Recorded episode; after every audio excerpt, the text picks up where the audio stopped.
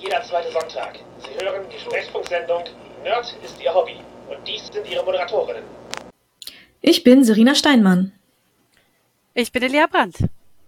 Und ich bin Jasmin Neitzel. Wir sind queere Nerds und Nerd ist Ihr Hobby ist ein queerer Nerd-Podcast. Da Serena im Raum ist die Sendung mindestens ab 16. Wir sprechen offen über Themen wie Sexualität, Queerness, BDSM und echte Probleme. Unser heutiges Thema ist True Crime. Und damit ein herzliches Willkommen an unsere Gästin Lea. Hi, hi. Hallo. Ja, schön, dass du hier bist. Normalerweise hört man dich ja eher beim nerdigen und niveauvollen Trash Talk. Und obwohl ich da zumindest schon mehrmals zu Gast war, hatte ich nie die Gelegenheit, mit dir in einem Podcast zu sein, weil Philipp ja immer die Gäste für sich allein hortet. Genau, das haben wir, glaube ich, letztes Mal schon besprochen, dass ich das ziemlich hinterhältig finde, dass Philipp mir immer seine GästInnen vorenthält. Ja, unverschämt von ihm. Aber jetzt freue ich mich, hier zu sein. Wir reden über True Crime. Das ist halt das Thema, wo es darum geht, reale Verbrechen aufzubereiten, nachzuerzählen, ob äh, journalistisch oder im Unterhaltungssinne, aber ja, eben Medien, die auf wahren Verbrechen basieren. Und das passiert oft in Podcasts, deswegen sinnvoll in einem Podcast darüber zu reden.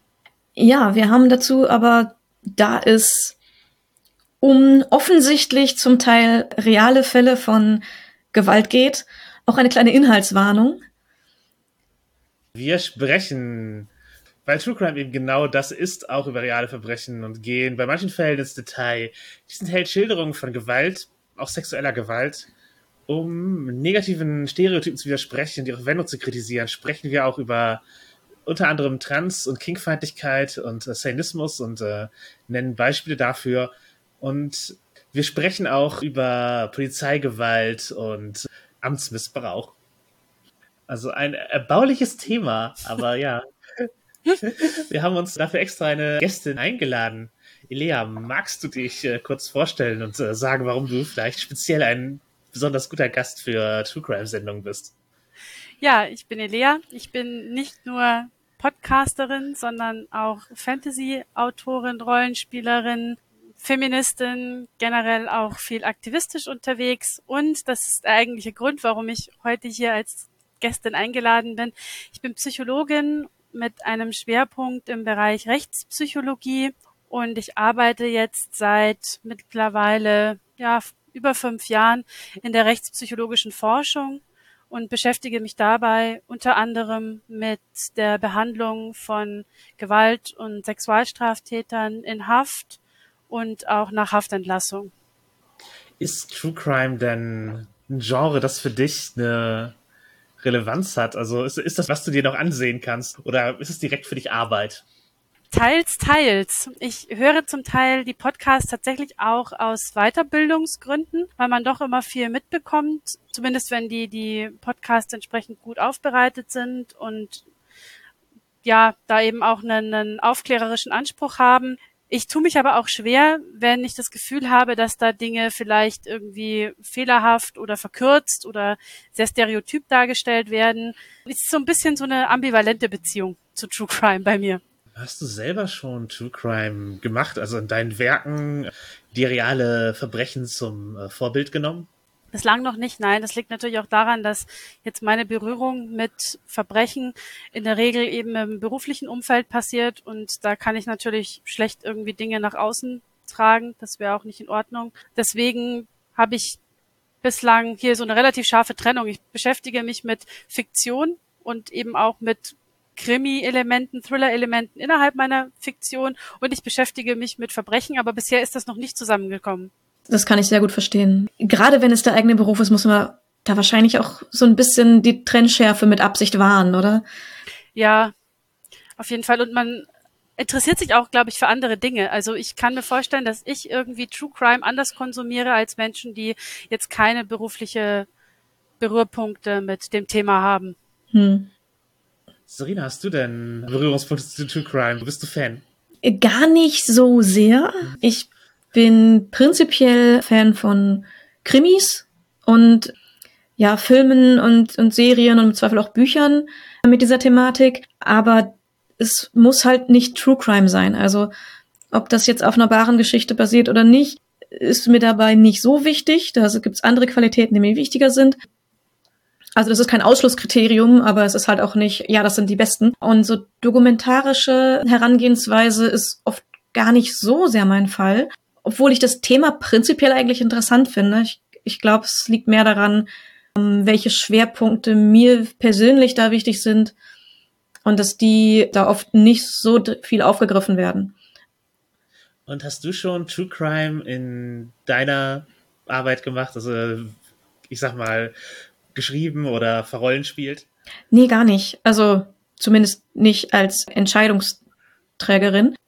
Ich habe durchaus schon Sachen mitgespielt. Ich glaube fast alle bei dir, Jasmin, wo sowas vorgekommen ist. Deswegen, ich weiß, dass du sowas schon gemacht hast. Aber ich selbst habe mich in die Richtung da noch nicht wirklich inspirieren lassen. Ich habe tatsächlich schon zumindest im Rollenspiel reale Ereignisse zum Vorbild genommen, allerdings mit äh, einer gewissen Distanz. Da reden wir sicherlich auch noch drüber. Als Journalistin habe ich auch schon tatsächlich beruflich True Crime gemacht, beziehungsweise halt Berichterstattung über Verbrechen. Nicht äh, im eigenen Format, aber eben als äh, im Rahmen der Tätigkeit als freie Journalistin. Und das macht mir gar nicht so viel Spaß, ja, tatsächlich darüber zu berichten, weil gerade bei äh, schlimmeren Taten, also ich habe unter anderem über diesen Höxter-Fall berichtet, muss man sehr, sehr aufpassen, dass man TäterInnen nicht heroisiert, aber auch nicht so als Monster darstellt und nicht nur auf Sensationslust eingeht, sondern versucht, die Fakten zu berichten und da Wahrhaftigkeit ranzugehen. Und ähm, entsprechend mag ich das Genre eigentlich, aber ich bin eben durch die journalistische Erfahrung auch in vielen Stellen ambivalent, wie diese Darstellung halt ist. Und ich ja, würde ungern jetzt tatsächlich als äh, über Verbrechen berichten. Das würde mich ziemlich belasten. Und ich konsumiere es auch oft eher passiv. Also nicht, dass ich jetzt super tief mich in irgendeinen Fall reinfuchse und selber recherchiere, sondern ich höre es mir lieber passend aufbereitet an. Und äh, wenn mich dann etwas inspiriert, dann nehme ich es auch mit. Aber ja, es ist eher ein Genre, das ich konsumiere, denn gestalte, wenn es nach meinen Wünschen geht. Ja, scheinbar sind wir da alle nicht die Produzenten. also andererseits, äh, Produzentin von True Crime möchte man auch gar nicht sein, im wörtlichen Sinne, egal. Äh, wenn wir Verbrechen jetzt, egal ob True Crime, entnommene Verbrechen und Gewalt oder eben Sachen, die man sich selber ausdenkt in der Fantastik oder im Rollenspiel oder so, ist ja auch immer die Frage, wie realistisch will man das eigentlich? Weil wenn man sich damit True Crime beschäftigt, kann man natürlich sehr viel daraus ziehen an Detailgrad, aber will man das eigentlich? Das ist eine gute Frage. Also ich für meinen Teil habe mit Gore, sage ich jetzt mal, mit Gewaltdarstellungen wenig Probleme. Also es stört mich selten. Es muss schon wirklich sehr im extreme Ausmaße annehmen, dass ich, dass es mir unangenehm wird. Ich bin da nicht so empfindlich, was das angeht. Aber ähm, ich merke auch, es gibt mir nicht viel. Also für mich gewinnt irgendwie eine Darstellung nicht durch besonders intensive Gewalt. Meistens habe ich dann eher eben diesen, diesen Aspekt, den du jetzt auch genannt hast vorhin, ähm, Jasmin, dieses sensationsheischerische irgendwie, so dieses Gefühl, da wird jetzt bewusst irgendwie was besonders krasses, besonders Schlimmes inszeniert und das sorgt dann bei mir eher für Reaktanz. Also es stört mich nicht, aber ich brauche es auch nicht und wenn es zu viel wird, gehe ich eher so ein bisschen auf Distanz. Hm für mich macht es schon qualitativen Unterschied zu wissen, dass das ist jetzt was, was wirklich passiert ist. Oder es hat sie, das denkt sich gerade jemand aus. Also da mhm. Unterschied bei mir, wie ich damit umgehe. Und ja, ich musste halt nicht unbedingt immer die tiefsten Abgründe in meiner Fiktion erforschen, weil, also auch Horror sind halt oft Sachen, die man, ja, natürlich sind das schreckliche Sachen, aber man stellt sie sich halt auf eine Weise vor, dass sie noch, dass sie einem noch Spaß bringen oder dass man sich auf eine auf eine Weise unwohl fühlt, die, die man aber noch einlädt und halt freiwillig auf sich nimmt. Während man halt immer in ein Detailgrad gehen kann, der es dann unangenehm macht. Und wenn man halt gerade so eine Krimi-Geschichte spielt, wo es um ein Rätsel und Lösungen und sowas geht, dann muss man sich halt nicht unbedingt fragen, wie riecht das da eigentlich? Also das ist halt eine, eine, der, eine der Fragen, die ich mir, wenn ich mich halt so in manchen True Crime-Fällen beschäftige, die so halt aufkommt und halt die, die Grenze darstellt von dem, was ich eigentlich noch beschreiben und erleben möchte in einem, in der Geschichte, wenn man sich halt ja. so die, die, halt diese Lebenswelten, die diese Menschen sich da, da bauen, auf, äh, anhört. Ja, ich glaube, wenn man sich so manche True Crime Sachen ansieht und überlegt, was kann ich daraus für mein Rollenspiel oder meinen Roman oder so ziehen, dann stößt man auch ganz schnell auf so einen Punkt, wo man sich denkt, das, was in manchen realen Verbrechen passiert, ist eigentlich viel krasser als das, was ich hier darstellen möchte oder erleben möchte im Rollenspiel.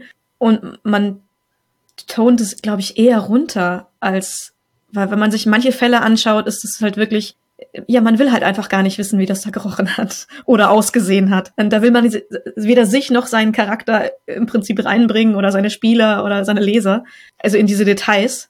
Aber ich glaube, für mich sind es auch oft so Unterschiede je nachdem, was man gerade anstrebt. Also so an, an Medium, an Genre, ob es jetzt ein Rollenspiel ist, wo wir quasi ein Krimi machen und es um die Recherche geht, ob es ein Horror-Rollenspiel ist, ob man einen, einen Slasher-Film schaut. Es sind halt alles immer unterschiedliche Erwartungshaltungen auch und dann auch Unterschiede, was man bereit ist oder was man erwartet an, an Detailreichtum und Gewalt. Ja, und ich finde auch, inwiefern das auch gebrochen wird. Also es gibt ja diese klassischen Horrorkomödien oder eben Slasher-Komödien, wo wirklich sehr viel explizite Gewalt dargestellt wird, aber das wird eben dann auch entsprechend gebrochen oder es wird überzeichnet oder es wird irgendwie ähm, comichaft aufbereitet. Und das ist dann für manche Menschen wiederum leichter, irgendwie damit umzugehen, als wenn es eben jetzt eine sehr realistisch dargestellte Form von Gewalt ist. Hm. True Crime sortiert ja auch in Richtung der spektakulären Verbrechen fast automatisch. Ja. Also aus meiner journalistischen Erfahrung interessiert mich auch wieder deine Praxiserfahrung aus der sind die meisten Verbrechen halt eher belanglos und traurig, dass es zu diesem Punkt gekommen ist. Also es ist halt nicht so, dass das reine Böse oder meist auch keine Serienmörder oder so, sondern halt irgendwie ja. eine traurige Geschichte, wo jemand anderen in der Kneipe jemand eine Bierflasche erschlagen hat oder sowas. Ja, absolut. Also es ist ja auch so, dass die meisten schweren Gewaltverbrechen irgendwo in Beziehungskontexten passieren. Zwischen PartnerInnen, zwischen Familienangehörigen und so weiter. Die können natürlich auch sehr tragisch sein und sehr schlimm und sehr brutal. Aber das unterscheidet sich eben schon von dem, was man in True Crime oft sieht, diese Geschichten eben von Serienkiller, ja, meistens sind es ja Killer, keine Mörderinnen, die halt irgendwo aus einem Gebüsch springen und einfach wahllos irgendwie Menschen töten. Sowas passiert relativ selten. Meistens hat man einfach wirklich sehr, sehr lange Beziehungsgeschichten, die dann am Schluss in einer schlimmen Gewalttat irgendwie kulminieren. Und das ist aber dann eben eine sehr, sehr lange Vorgeschichte, die da mit reinkommt. Und die kann man in vielen True Crime Formaten auch gar nicht so dezidiert betrachten. Manche tun das, aber viele müssen das halt auch aufgrund der Möglichkeiten, die sie haben, verkürzen. Oder tun es eben aufgrund von ja, weil es das Ganze vielleicht ein bisschen kompakter oder spannender oder fokussierter macht. Es gibt ja True Crime Formate, die über die ganze Länge eines Falls berichten mit Vorgeschichte und allem, aber auch da wär, werden eher die spektakulären erzählt als eben ja solche kleineren Tragödien und die Berichte sind halt auch größer, wenn die Fälle spektakulärer sind, allein weil dann ein öffentliches Interesse besteht. Also es ist ja nicht so, dass bei jeder Gewalttat automatisch ein öffentliches Interesse besteht, wo es journalistisch vertretbar ist, in das Privatleben der Leute einzudringen und das in großem Detail zu berichten. Das ist ja oft überhaupt nicht gegeben und wird entsprechend auch wenig gemacht und wenig angefordert. Also es müsste halt wirklich jemand hingehen und eben das von Grund auf recherchieren. Und ja, bisher ist mir kein Format bekannt, das sich damit auf die Weise äh, beschäftigt hat oft sind es ja eher auch so, ja, eine Folge behandelt ein Verbrechen und dann ist es durch und ja, genau wie ein Spielabend ein Verbrechen behandelt und ich glaube, es wäre, ja, also es könnte ein sehr deprimierendes Indie-Spiel sein, das halt so, so, eine, so, sowas so aufbereitet, aber ja, das ist, glaube ich, nicht, weswegen die meisten Leute sich überhaupt mit dem Thema beschäftigen. Ja, ja, das stimmt schon. Magst du sagen, warum du sozusagen, dass du deinen Beruf gemacht hast, sich damit zu beschäftigen, Elia? Ja, klar, gerne. Also ich habe ja ursprünglich eigentlich angefangen, Psychologie zu studieren, habe dann meinen Bachelor gemacht und habe dann innerhalb meines Bachelorstudiums dann schon einmal eine Vorlesung, eine Veranstaltung besucht, wo es um forensische Psychiatrie ging, also die Behandlung von psychisch kranken StraftäterInnen. Und ich habe gemerkt, dass das schon irgendwie interessant und spannend ist. Ich glaube, es fasziniert mich aus genau den gleichen Gründen, warum Menschen sich mit True Crime oder generell mit diesen Themen auseinandersetzen. Diese Frage, was bringt Menschen dazu, Straftaten zu begehen? Was für Mechanismen stehen da dahinter? Was passiert danach mit diesen Menschen? Wie kann man damit umgehen? Wie kann man verhindern, dass sowas wieder passiert? Das sind alles Punkte, die, glaube ich, eben auch KonsumentInnen von Krimis oder von, von True Crime Formaten interessieren. Das hat mich auch interessiert. Und ich dachte mir, hey, ich könnte mich ja jetzt tatsächlich auch einfach fachlich mit diesem Thema auseinandersetzen und habe dann auch mehrere Praktika in dem Bereich gemacht. Ich habe in der JVA Praktikum gemacht, in der forensischen Psychiatrie unter anderem und auch in der Einrichtung der Jugendhilfe und habe gemerkt, dass das tatsächlich ein Thema ist, das mich das mich interessiert, das ich spannend finde und das ich auch sehr wichtig finde, gerade wenn es um das Thema Resozialisierung geht und die Frage, wie gehen wir um mit Menschen, die irgendwie Verbrechen begangen haben, gerade wenn sie psychische Krankheiten mitbringen oder andere Vorgeschichten. Was machen wir als Gesellschaft auch mit diesen Menschen? Wie gehen wir mit denen um? Und das interessiert mich immer noch sehr und darum bin ich eben auch in diesem Forschungsbereich bislang geblieben und bin jetzt gerade in einer Weiterbildung zur Rechtspsychologin. Das heißt, dann bin ich auch in der Lage, als Sachverständige vor Gericht aufzutreten. Sehr, sehr cool. Also super wichtiges Thema auf jeden Fall. Und ist es das, was du gerne machen willst, also vor Gericht auftreten als, als Sachverständige und so? Ich stelle es mir gerade wie eine sehr verantwortungsvolle Sache vor, weil da ja, glaube ich, doch durchaus viel nach entschieden wird nach solchen Gutachten. Ja, das ist auch so. Das muss man sich auch immer bewusst sein. Zum anderen ist es auch so, dass dass die Vorgehensweise eines Gutachters, einer Gutachterin vor Gericht sehr stark wissenschaftlich auch schon untersucht und aufgearbeitet ist.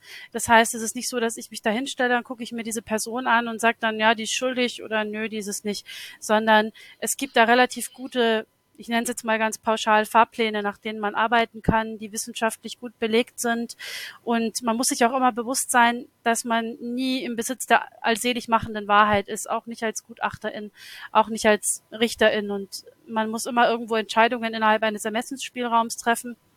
Und man kann nie irgendwie mit Sicherheit sagen, ja, diese Person kann entlassen werden, die wird niemals in ihrem Leben wieder irgendwie straffällig werden, sondern man muss sich da natürlich auch an dem orientieren, was man hat und wie die Wahrscheinlichkeiten sind. Aber man kann eben zum Beispiel sagen, ich glaube, diese Person, wenn ihr Leben sich so und so und so entwickelt, dann ist es sehr wahrscheinlich, dass sie keine schlimmen Straftaten mehr begeht. Wenn vielleicht dieses und jenes passiert, da sollte man aufpassen. Es ist immer so eine Abwägungsgeschichte. Aber es ist natürlich auch eine Verantwortung und ich finde es ganz wichtig, dass man das auch immer im Hinterkopf hat.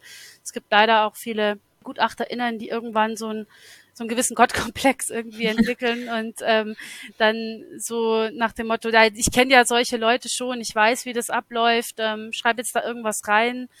Das ist super, super schwierig. Und ich hoffe, dass ich nie in so einen Modus verfalle, falls ich mich tatsächlich entscheide, Sachverständige zu werden würde ich dich auch nicht so einschätzen, dass du da plötzlich äh, verantwortungslos wirst.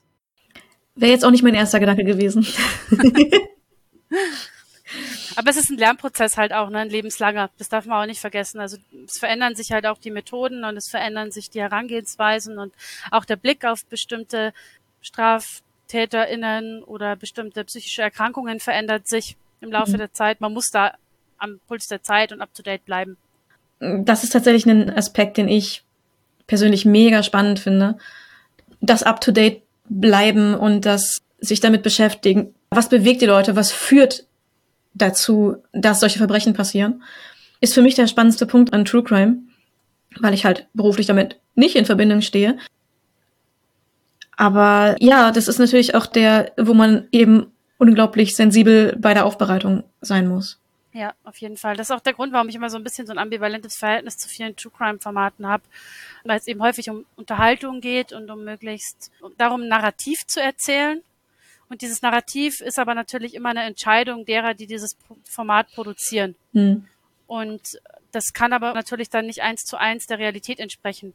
Kann man ja oft auch gar nicht. Also man kann nicht in die Leute reinschauen und sagen, du hast es getan, weil. Man kann nur irgendwo Rückschlüsse ziehen. Und das machen natürlich auch die ProduzentInnen von True Crime Formaten. Und das muss man so mal so ein bisschen, finde ich, im Hinterkopf haben, wenn man solche Formate konsumiert.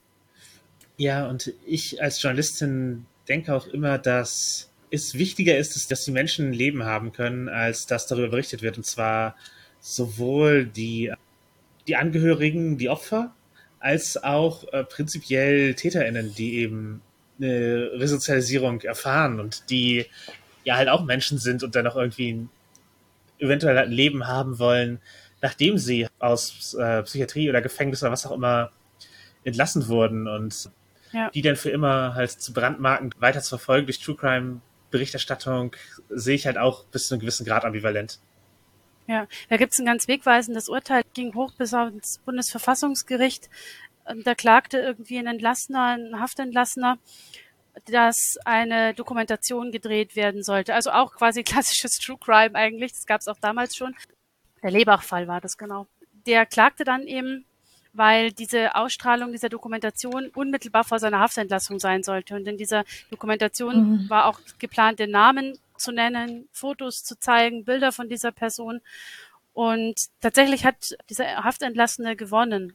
Gegen die ARD, glaube ich, war das damals, die das, die sich halt berufen haben, auf Freiheit ausstrahlen zu dürfen und so weiter.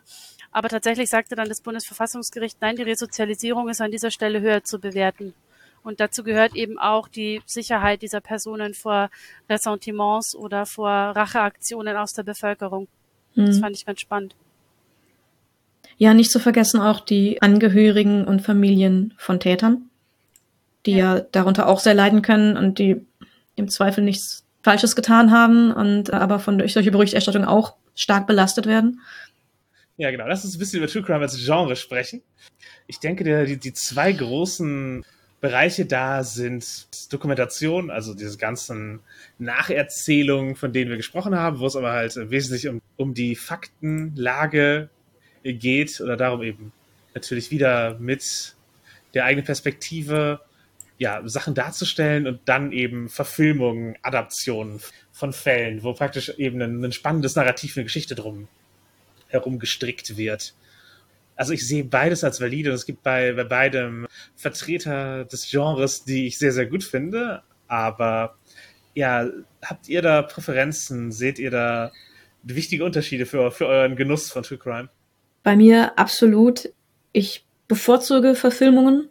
Na gut, ich mag halt auch einfach Krimis. Wie ich schon sagte, ob das jetzt sehr nah an der Realität ist oder nicht so, ist für mich nicht der ausschlaggebende Punkt. Der ausschlaggebende Punkt ist, ob es in der Aufbereitung eine interessante Story ist, ob es interessante Charaktere sind, ob ich einfach Spaß daran habe, das zu konsumieren.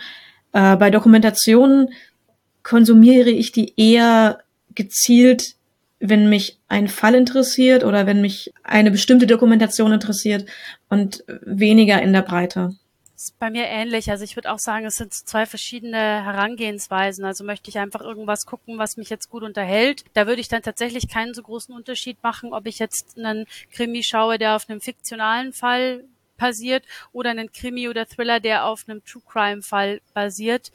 Das würde ich wahrscheinlich mit relativ ähnlichen Augen betrachten, höchstens vielleicht nachher mal noch den Wikipedia-Eintrag durchlesen. Wenn es tatsächlich mir eher darum geht, dass ich mich gezielt informieren möchte, auch vielleicht hin, eben im Hinblick auf meine Arbeit oder wenn es mir darum geht, auch um, um gesamtgesellschaftliche Aspekte oder um Fragen wie, was ist denn da schiefgegangen, warum wurde da so ein katastrophales Urteil gefällt, dann würde ich wahrscheinlich eher zu einer Dokumentation oder eben einem entsprechenden Podcast greifen. Bei mir ist es oft so, dass ich schon irgendwie Details über den Fall kenne und dann sehe ich die Verfilmung und manchmal freue ich mich und manchmal ärgere ich mich. Einer der Gründe, warum ich es viel als Podcast oder als Verfilmung konsumiere, ist, dass ich die realen Bilder nicht unbedingt im Kopf haben will. Ich möchte auch keine Tondokumente jetzt von so Anrufen bei der Polizei oder Drohanrufen oder sowas. Das mag ich auch nicht so gerne. Und ich möchte eben äh, eigentlich kein Bildmaterial von, von toten Menschen, die einfach real tot sind, mehr mir angucken, wenn ich es vermeiden kann. Und entsprechend ist es für mich schon echt ein großer Unterschied, ob ich halt das berichtet kriege oder eine Verfilmung sehe oder ob ich die realen Bilder gezeigt bekomme. Wenn ich die Bilder sehe, habe ich sie halt für immer im Kopf mit dem Kontext. Und für andere, glaube ich, die Fantasie schlimmer ist und sie wollen lieber sehen, wie es tatsächlich war. Also ich muss auch sagen, ich habe einfach durch die Arbeit hin und wieder auch schon Tatortfotos gesehen zum Beispiel, also echte Tatortfotos. Und das ist echt was anderes. Man kann da wirklich schon die krassesten Splatterfilme irgendwie geguckt haben mit irgendwie allen möglichen ekligen Details, wenn man weiß, das ist tatsächlich jetzt ein Foto von einer echten Person. Das geht einem wesentlich näher. Ich finde das ganz interessant, weil das ist tatsächlich bei mir der Grund, weswegen ich eher eine Dokumentation gucke, als einen Podcast zu hören. Für mich sind Beschreibungen viel, viel schlimmer. Mhm. Die Bilder, die mein Kopf auswirft, wenn eine halbwegs grafische Beschreibung erhält, sind immer schlimmer als das, was ein Tatortfoto hergibt. Ist ein Grund, weswegen ich eher die tiefen Beschreibungen umgehe. Wir hatten die Situation bei einem Vortrag von Lydia Benecke, bei dem Jasmin und ich gemeinsam waren. Jasmin, möchtest du den Punkt erzählen? Sie hat halt über einen Fall berichtet, wo jemand halt seine Familie erschossen hat und hat sie gesagt, sie zeigt jetzt gleich Bilder von, vom Tatort und wie die Leichen da lagen. Und das war halt eine Inhaltswarnung, die für mich willkommen war, weil da habe ich halt weggeguckt, sondern nur den Vortrag angehört, bis eben die, die Bilder nicht mehr ähm, projiziert wurden. Ja, und meine Reaktion war die umgekehrte. Ich habe mich sehr auf die Bilder konzentriert, damit die Tatortbilder das, was mein Kopf gemacht hätte, ansonsten überschrieben haben. Weil die waren viel, viel weniger schlimm. Meine Fantasie hätte daraus viel, viel mehr gemacht. Ja, deswegen bin ich mehr so visueller Content, ja bitte gerne. Das kann halt auch schlimm sein, gerade bei so Tatortfotos. Die haben auf jeden Fall einen Impact, den anderes Material nicht so hat. Aber für mich tatsächlich noch weniger Impact als nur, wenn jemand mir das grafisch beschreibt. Ist bei dir sozusagen schlimmer, was du dir vorstellst? Also hat sich das verändert in dir? Das kann ich schwer sagen ich glaube, man kann Dinge besser einordnen. Das macht das Ganze ein bisschen einfacher, weil man es auf einer rationaleren Ebene betrachten kann und weniger auf einer emotionalen. Und dann geht es mir zumindest so, dass ich es dann für mich selber auch besser verarbeiten kann. Ich hatte jetzt im beruflichen Kontext nie das Problem, dass mich da irgendwie Bilder verfolgt hätten oder dass ich mich dort nicht angemessen hätte abgrenzen können von dem, was ich gesehen oder gelesen habe. Und ich glaube, das liegt tatsächlich so ein bisschen einfach an der Distanz, die man da einnimmt. Mhm. Ja, bei mir ist es halt so, dass es mich eben verfolgen kann. Aber ja, wir reden schon die ganze Zeit ein bisschen über Beispiele und lass uns doch mal ein paar True Crime Medien, die wir schätzen, zusammentragen. Klar. Wo fangen wir an? ich glaube, die Liste ist lang. Ja, lass uns doch bei Verfilmungen anfangen. Da würde ich David Finchers Arbeit hervorheben, die äh, sehr detailverliebt ist bis zu dem Punkt, dass eben immer an Originalschauplätzen, also wo die Taten stattgefunden haben, gedreht wird zum Teil und so etwas. Damit hat er mit Zodiac angefangen mhm. und dann mit der Serie Mindhunter weitergemacht. Ich finde sie alle sehr cool. Das hat einfach bei, bei Zodiac und auch bei Mindhunter noch ein, ein gefühlten Gewicht. Es, es fühlt sich einfach auch näher an. Und das fand ich bei denen sehr cool. Gerade bei Mindhunter, ich wusste so ein bisschen was über die Entstehung von Profiling und Kram und habe dann angefangen, die Serie zu gucken und ich, ich muss sagen, die macht mir sehr, sehr viel Spaß. Also einfach, wenn man sich mal die Bilder von den Schauspielern anschaut, wie sie in der Serie aussehen und dann die Fotos von Tätern, die sie darstellen.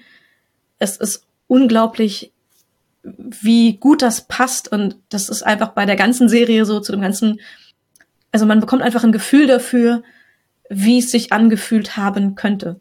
Zodiac habe ich gesehen, das ist aber tatsächlich schon sehr lange her. Müsste ich mir mal wieder angucken. Von Mindhunter habe ich schon total viel gehört, aber ich habe mich nicht rangetraut, weil ich bei Serien, die so einen Profiling-Aspekt haben, immer mega vorsichtig bin, weil ich da schon sehr viel Unsinn gesehen habe. Oh ja, oh, oh ja. Und dann kommen bei mir immer so diese Criminal Minds Crimes hoch und das ist einfach ganz schlimm. Also das ich ist kann mir die Serie auch überhaupt nicht ansehen. Das geht ich kann nicht. das auch nicht mehr. Also ich konnte das früher, ähm, da konnte ich das noch besser abstrahieren, aber mittlerweile werde ich einfach so wütend, wenn ich das sehe, weil ich denke, nein, nein, das ist so nicht, nein, mach das nicht. Ich, ich habe davon zwei Folgen gesehen und ich habe ja nur so Laienwissen über das Ganze. Und trotzdem hat mich das einfach so furchtbar aufgeregt, dass ich, ich Gott, nee, geht gar nicht, diese Serie. Genau. Genau, das ist so ein bisschen mein Problem. Ich habe da einfach so ein, so ein Da ist bei Mindhunter haben sie es da sehr gut gemacht, weil sie wirklich versuchen, zumindest sehr nah an dem zu bleiben. Zumindest Profiling-technisch, was ähm, damals Stand der Wissenschaft war. mhm. ich kann da nicht beurteilen, ob das hundertprozentig cool ist, aber die Mörder sind halt ja echte Figuren, historische, aber die Figuren der ErmittlerInnen sind größtenteils fiktional oder halt Entsprechungen von realen Personen, aber einige der Verhöre wurden eben auch einfach auf Basis dessen gefilmt, was da, was an Aufzeichnung da ist. Also da, da ist es teilweise halt eins, einfach eins zu eins Zitat, wie die, wie das Gespräch läuft. Natürlich wird es auch immer noch überhöht und was die Serie eben auch macht, ist Profiling als Technik, so wie es damals war und die Kategorisierung von Mördern, wie sie halt stattgefunden hat, nicht zu glorifizieren als sie haben sie durchschaut und jetzt wissen sie alles und können damit alle Verbrechen lösen, sondern es zeigt eben auch, wie, wie das halt eben nicht 100% alles zutrifft und wie es halt auch einfach zu Problemen führt, wenn man das zu universell einsetzt. Es kritisiert auch, auch die Leute, die damit begonnen haben und die, die Umsetzung von äh, frühem Profiling in der Ermittlungspraxis. Mhm. Ja, ich kann dir nicht versprechen, dass du es genauso gut findest wie jemand, der wie ich da als Laie rangeht, aber da wir die gleiche Reaktion auf Criminal Minds haben, vielleicht äh, passt das eher. Ja, das klingt auf jeden Fall schon mal gut. Es gibt eben durchaus ja Podcasts als, ich würde sagen, neben irgendwelchen billig produzierten TV-Dokumentationen und gerade aktuell als Zentralorgan von True Crime. Da möchte ich ein paar nennen. Einmal den äh, Podcast Verbrechen von nebenan aus Ostwestfalen-Lippe. Der Heimat von Nerdy Hobby. Genau, es sind für uns tatsächlich teilweise Verbrechen von nebenan, die da geschildert werden. Und ja, der Host ist halt offen schwul und das heißt, man kriegt auch durchaus mal eine queere Perspektive auf Taten und gibt unter anderem auch eine Folge über den Lebach-Fall und das Urteil und wie das äh, zeitgeschichtlich einzuordnen ist. Und da hat die queere Perspektive auf jeden Fall geholfen. Dann Serial sollte erwähnt werden als ein, einer von den großen Recherche-Podcasts, der diesen Boom losgetreten hat. Also den Boom an True Crime Podcasts. Genau. Denn es gibt, habe ich gehört, sehr, sehr viele und die sind größtenteils sehr, sehr beliebt. Ich würde nicht sagen, dass sie größtenteils sehr, sehr beliebt sind. Okay, einige sind, die guten sind, keine Ahnung. Es gibt, es gibt, es gibt sehr viele sehr erfolgreiche True Crime Podcasts, aber es gibt mittlerweile eine Menge von den Dingern, die, dass man äh, nicht mehr hinterherkommen könnte, alle zu hören. Also, ich habe das, das Gefühl, dass eher die Fälle ausgehen. Es doppelt sich wahrscheinlich einfach irgendwann alles. Und dann ist halt auch die Frage, wie viel Neues kann man noch erzählen über einen Fall, der irgendwie schon in zehn anderen True Crime Podcasts auseinandergenommen worden ist. Genau. Und Serial hatte halt einfach einen sehr unbekannten Fall genommen und halt aufgerollt. Was dahinter liegt, das ist natürlich ein, ein Ansatz, den man machen kann, wenn man eben investigative Journalisten sind. Aber die meisten True Crime Leute recherchieren halt nur und reden drüber. Und von denen würde ich True Crime Garage empfehlen, englischsprachig auch, wie Serial. Und die lassen halt für jeden Fall sich so viele Folgen Zeit, wie er braucht. Das ist schon einmal eine Sache, die halt äh, nicht beschränkt.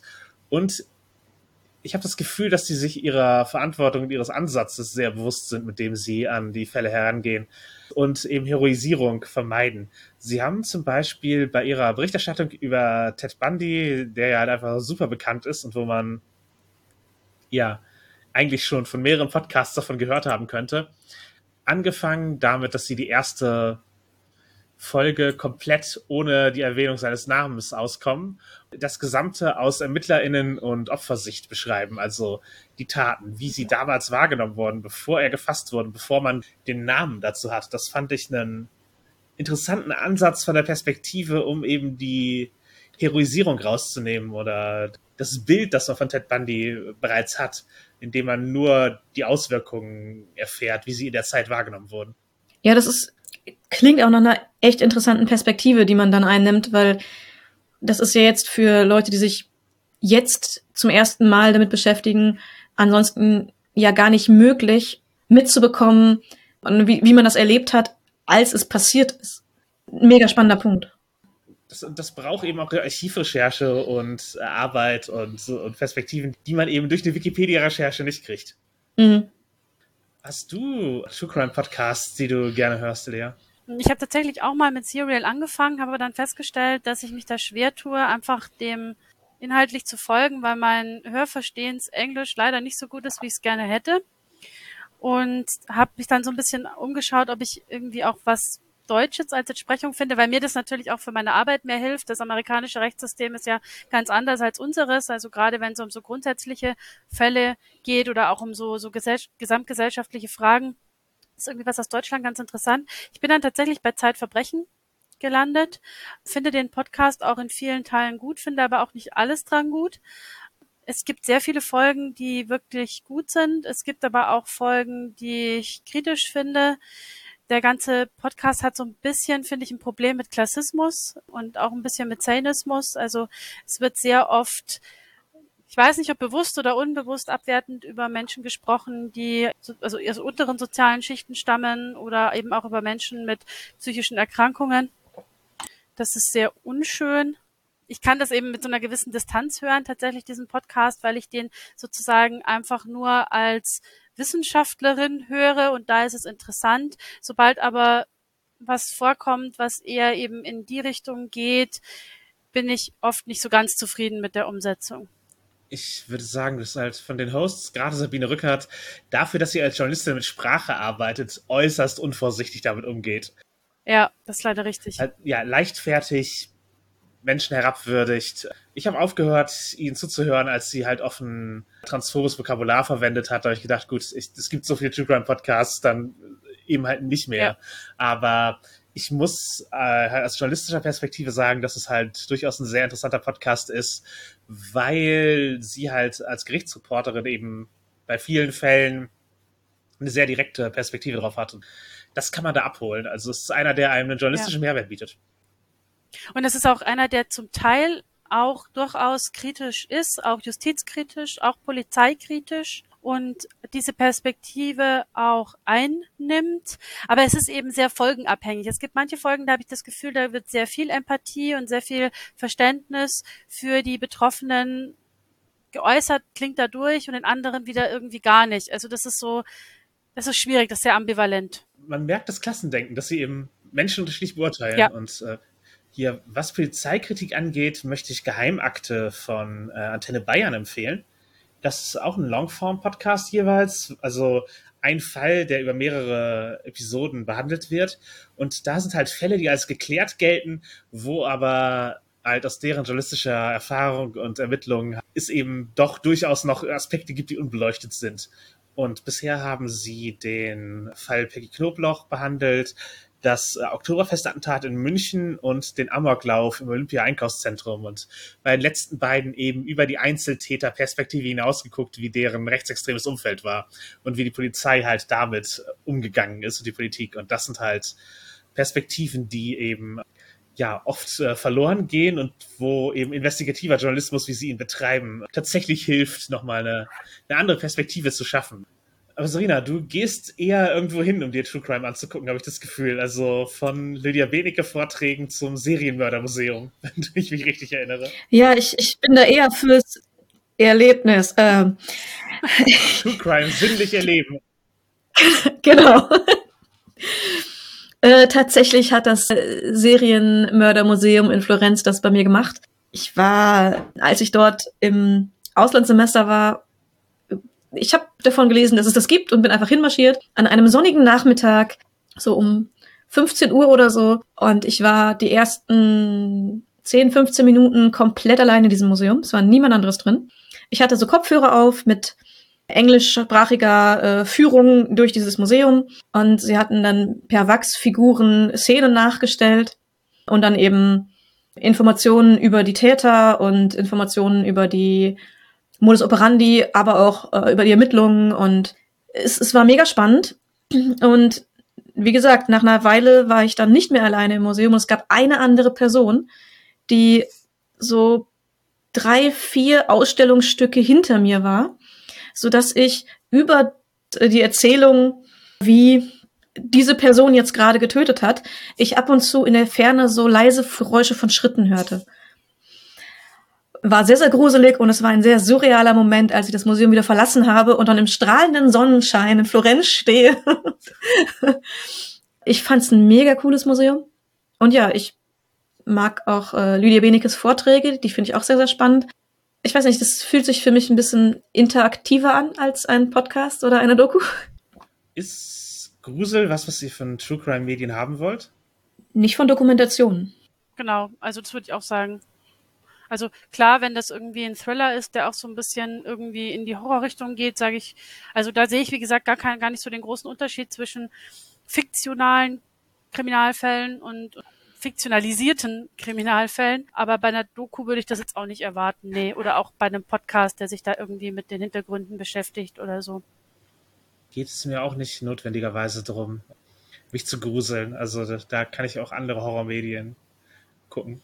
Da gruselt man sich dann, finde ich, eher ob der Themen, die behandelt werden. Ja. Also gerade wenn es irgendwie um Fehlurteile geht oder um Justizirrtümer, was auch immer. Das ist, finde ich, sehr gruselig, aber auf einer anderen Ebene. Ja, ja, ist ein anderer Aspekt von True Crime auf jeden Fall. Ja, ansonsten gibt es auf jeden Fall auch noch ganze Schwünge von Büchern natürlich, die sich mit True Crime beschäftigen. Oft eben welche, die einen Fall abarbeiten, um mal einfach ein paar in den Raum zu werfen, die ich persönlich gut gemacht fand, wäre Helter Skelter, wo ein Ermittler im Nachhinein über die Manson-Morde spricht. Dann Lost Girls. Da geht es um ermordete Sexworkerinnen, aber er greift halt gleichzeitig einen, den Zeitgeist von Mitte 2010er Internet-Sexwork auf, wo eben Backpage und ein paar Seiten und so existiert haben und wie halt eben exakt das war. Und das ist, das ist ein interessantes Zeitdokument. Und gleichzeitig zeigt er eben, dass all diese Sexworker, die dort gestorben sind, tatsächlich Menschen sind und nicht eben einfach irgendwie Opfer. Dass sie nicht äh, qua ihres Berufes ihre Menschlichkeit verlieren. Und finde ich einen, einen guten Ansatz für ein Buch, wo es eben nicht täterfokussiert ist. Um was Deutsches zu nennen, den Goldenen Handschuh von Heinz Strunk, ähm, fand ich tatsächlich gut gemacht, weil er eben so eine, eine Milieustudie darstellt. Über den Goldenen Handschuh und über Fritz Honka, der da ähm, eben Leute ermordet hat. Also nicht, nicht in der Kneipe selber, sondern halt mitgenommen und dann war sich zu Hause da geht es halt auch darum, was halt eine Milieutat bedeutet. Also Milieutat ist halt so ein Begriff, der zumindest früher in Ermittlungen verwendet wurde, um halt zu sagen, ja gut, das, das ist halt die untere Schicht und die tun sich gegenseitig grausame Gewalt an. Das passiert halt einfach so. Halt eben hier Sexworker und Alkoholiker und Obdachlose, das sind halt alles Milieutaten, was bei denen passiert. Und äh, ja, der, der Goldene Handschuh als Buch gibt, gibt dem Ganzen eine Menschlichkeit und beschreibt die Hintergründe und die in den 70er Jahren noch sehr relevanten Kriegstraumata dieser Figuren. Oder dieser realen Menschen. Ja, das ist ja der Punkt bei True Crime, den man auch nicht vergessen sollte. Äh, egal wie es aufgearbeitet ist, es, es handelt sich um reale Menschen und deren Schicksale. Wobei Strunk in dem Buch auch eben durchaus auch wieder Symbolfiguren schafft. Also äh, der, Täter, mhm. der Täter und die Opfer sind praktisch ein, eins zu eins nach, nach seiner Recherche, aber die Figuren drumherum sind mehr oder weniger ja äh, fiktive Gestalten als Beispiel für fürs Milieu. Ja, also Personen, die einen Nutzen in der Story haben und nicht reale Personen waren. Wurde aber auch verfilmt. Leider. okay, kein, kein Filmtipp, merke ich. Ich habe tatsächlich ab, abgebrochen. Ich habe die Hälfte des Films geguckt ungefähr und habe dann aufgehört. Und deshalb, das mache ich eigentlich sehr selten, weil meistens denke ich mir dann, naja, komm, jetzt kannst du dir die andere Hälfte auch noch anschauen, aber ich hatte einfach wirklich keine Lust. Ja, ja, ich, ich tendiere auch eher dazu, Dinge zu Ende zu gucken. Wenn man was abbricht, ist schon ein Zeichen. Ja, der goldene Handschuh fand ich auch, also den Film fand ich auch nicht gut umgesetzt. Das, das Ganze, was ich gelobt habe, eben diese Perspektive und das Milieu als eben ein Ort zeigen, in dem auch Menschen unterwegs sind, die da durch eine Lebensgeschichte hingekommen sind, geht eigentlich komplett verloren durch den Film und man hat nur Katastrophentourismus. Ja. Cool. Das klingt erbaulich.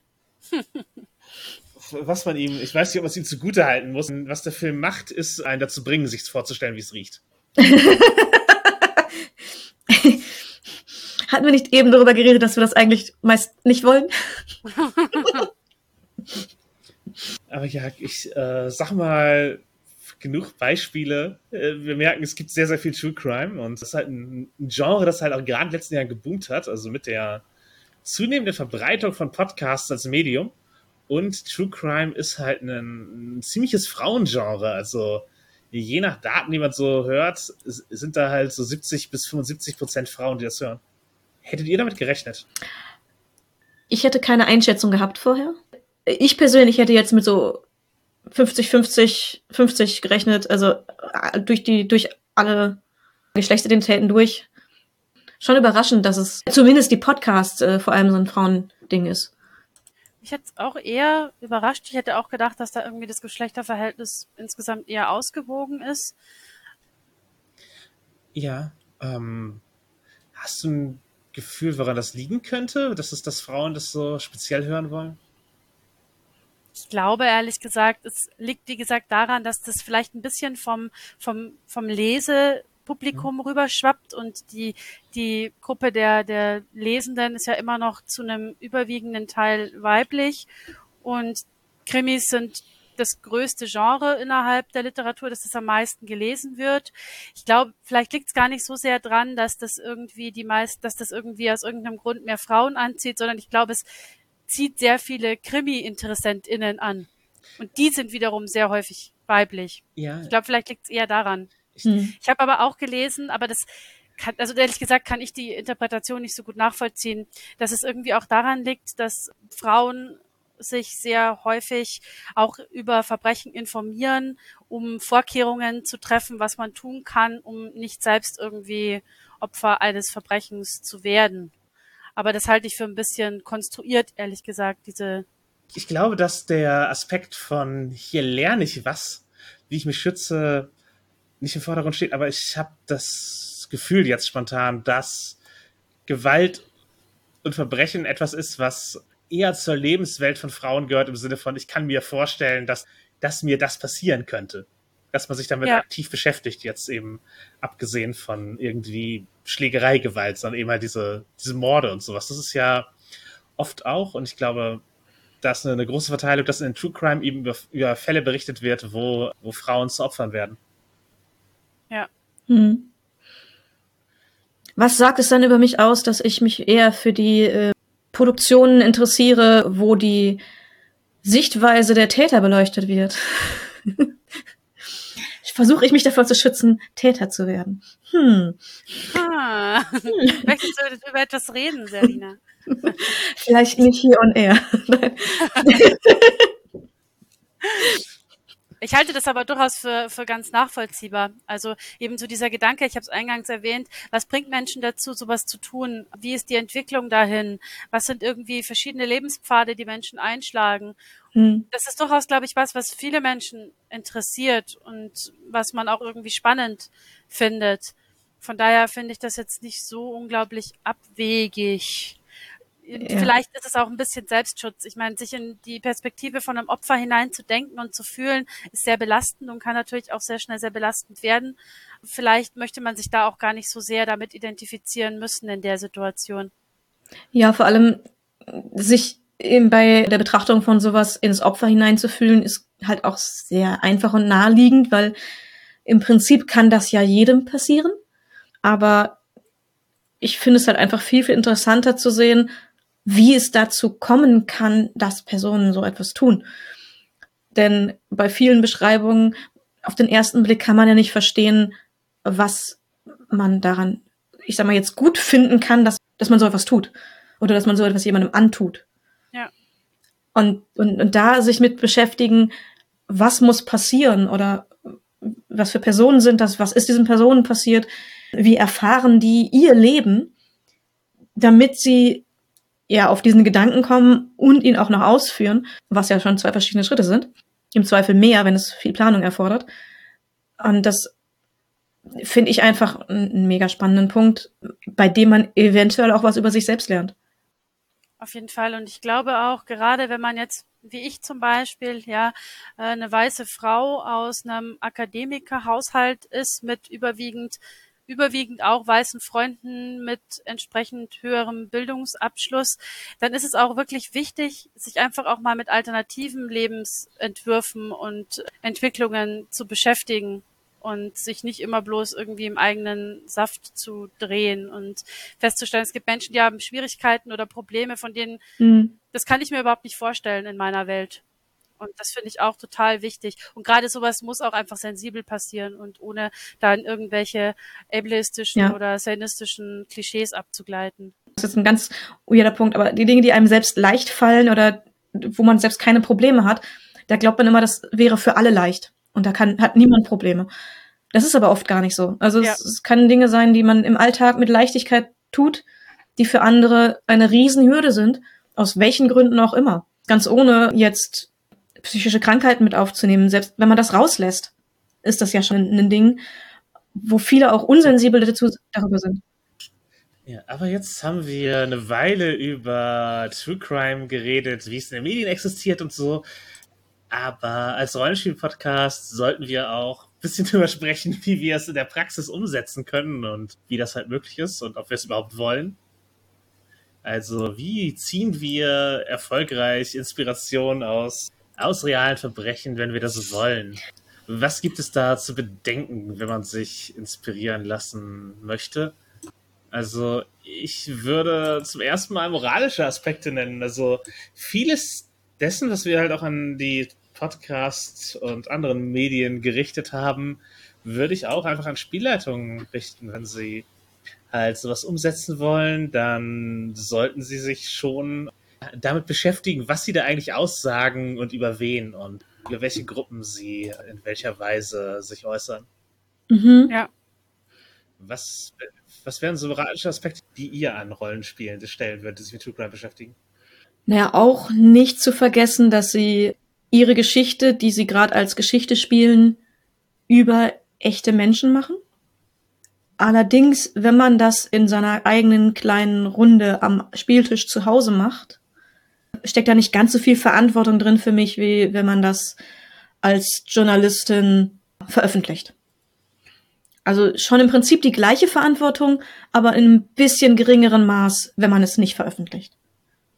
Ja, würde ich auch so sehen. Also man hat ja dann auch mehr Kontrolle, wenn man selbst irgendwie die Spielleitung ist oder selbst irgendwie am Tisch mit dabei, dann kann man ja zumindest so ein bisschen, entweder kann man am Schluss debriefen und sagen, hey, das und das habe ich aus realen Begebenheiten genommen, das nicht. So war es wahrscheinlich, so war es vielleicht nicht. Da kann man ja dann nochmal gut drüber sprechen. Das ist, glaube ich, schwieriger, wenn man das Ganze als zum Beispiel irgendwie Rollenspielszenario dann irgendwo zum Verkauf anbietet oder irgendwo online stellt oder eben auch in anderen Formaten.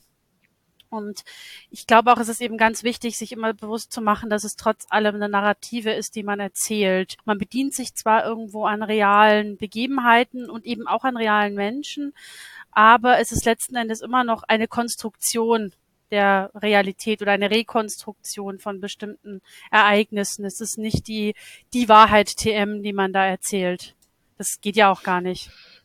Die Wahrheit TM finde ich einen sehr guten Begriff. Dem sollte man sich immer bewusst sein und ja, natürlich kann man es nicht eins zu eins so spielen, wie es dann geschehen ist. Man kann halt immer nur Aspekte aufgreifen. Mhm. Was ich noch als Frage in den Raum stellen würde, ist, ob man notwendigerweise Gaming as Journalism betreibt, wenn man einen True Crime-Fall als Inspiration nimmt. Also Gaming as Journalism in diesem Sinne, dass man eben reale Fakten und Wissensinhalte vermitteln will durch sein Spiel sozusagen. Muss das Ziel sein, dass die Leute am Ende mit dem entsprechenden Wissen herausgehen oder mit der entsprechenden Erfahrung? Oder kann man es auch einfach komplett zum Spaß verändern, wie man möchte. Selbstredend. Aber ich denke, man sollte halt schon so fair sein und den Mitspielenden entweder vorher, aber spätestens nach dem Abenteuer mitteilen, wo man die Inspiration her hat und was tatsächlich passiert ist. Ja. Das, sonst ist es, finde ich, unfair. Also sonst denken die Leute, sie haben ein Abenteuer erlebt, ohne Ahnung zu haben, dass das auf einer wahren Begebenheit gegründet ist. Ja.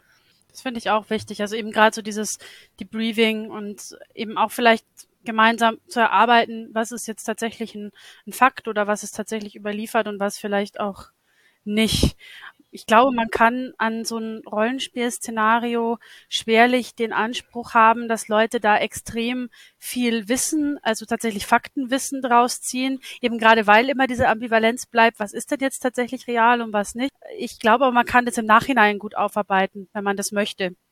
Und das ist dann eben wieder irgendwo eine Frage der, der Spielenden und der Spielleitung, ob das was ist, was sie gemeinsam erarbeiten möchten oder ob sie es dabei belassen, dass sie eben jetzt diese auf wahren Begebenheiten basierende Story erlebt haben. Ich sehe eine gewisse Verpflichtung an die Spielleitung.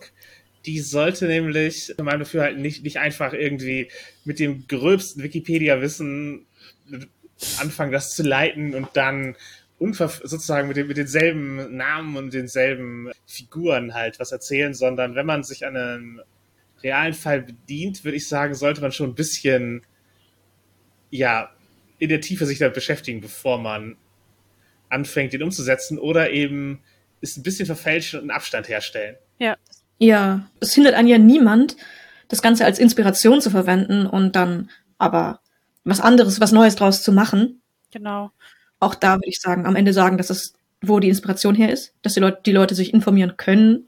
Aber wenn man schon was Reales verwenden möchte, dann sollte man schon nah dranbleiben oder zumindest wissen, wo man abweicht und nicht nur Genau. Ganz grobe Informationen. Oder einfach bewusst, äh, wie, wie Jasmin sagte, oder einfach bewusst abstrahieren. Also es ist eben die Frage, ist es notwendig, dass die, die Opfer oder die ZeugInnen die gleichen Namen haben, wie das historisch überliefert ist? Oder auch die TäterInnen? Oder kann man halt einfach vielleicht sagen, man orientiert sich an diesem Fall, aber man verlegt das Ganze räumlich, zeitlich, wie auch immer. Das ist ja alles möglich. Das sollte aber eben dann auch irgendwo klar ersichtlich sein. Ich persönlich sehe da auch einen, einen ganz großen Punkt bei dem zeitlichen Aspekt. Also wie lange ist das her, also das reale Verbrechen her? Ähm, so, solange es lebende Geschichte ist, solange es noch Auswirkungen auf das Leben von lebenden Personen hatte, finde ich, ist die Sorgfaltspflicht höher, als wenn es quasi schon zu einem Mysterium geworden ist. Ja. Jetzt Jack the Ripper. Das wäre auch mein erster Gedanke gewesen, genau. Und da kann man ja mal rausmachen, was immer man möchte. Das ist ja, ja, es ist halt zu einem Mysterium geworden, die realen Fälle, die da passiert sind. Und das kennt auch jeder. Reicht zum Zweifel auch zu sagen, ja, ich habe mich an den an Jack the Ripper orientiert für diese Story. Und das reicht. Bei Fällen, die jetzt 50 Jahre her sind, wo alle Beteiligten oder Teile der Beteiligten noch leben, noch Familienangehörige leben, die damit zu kämpfen haben oder hatten, da würde ich sagen, ist eine ganz andere Sorgfaltspflicht da für alle Beteiligten, vor allem die Spielleute. Würde ich auch so sehen, ja.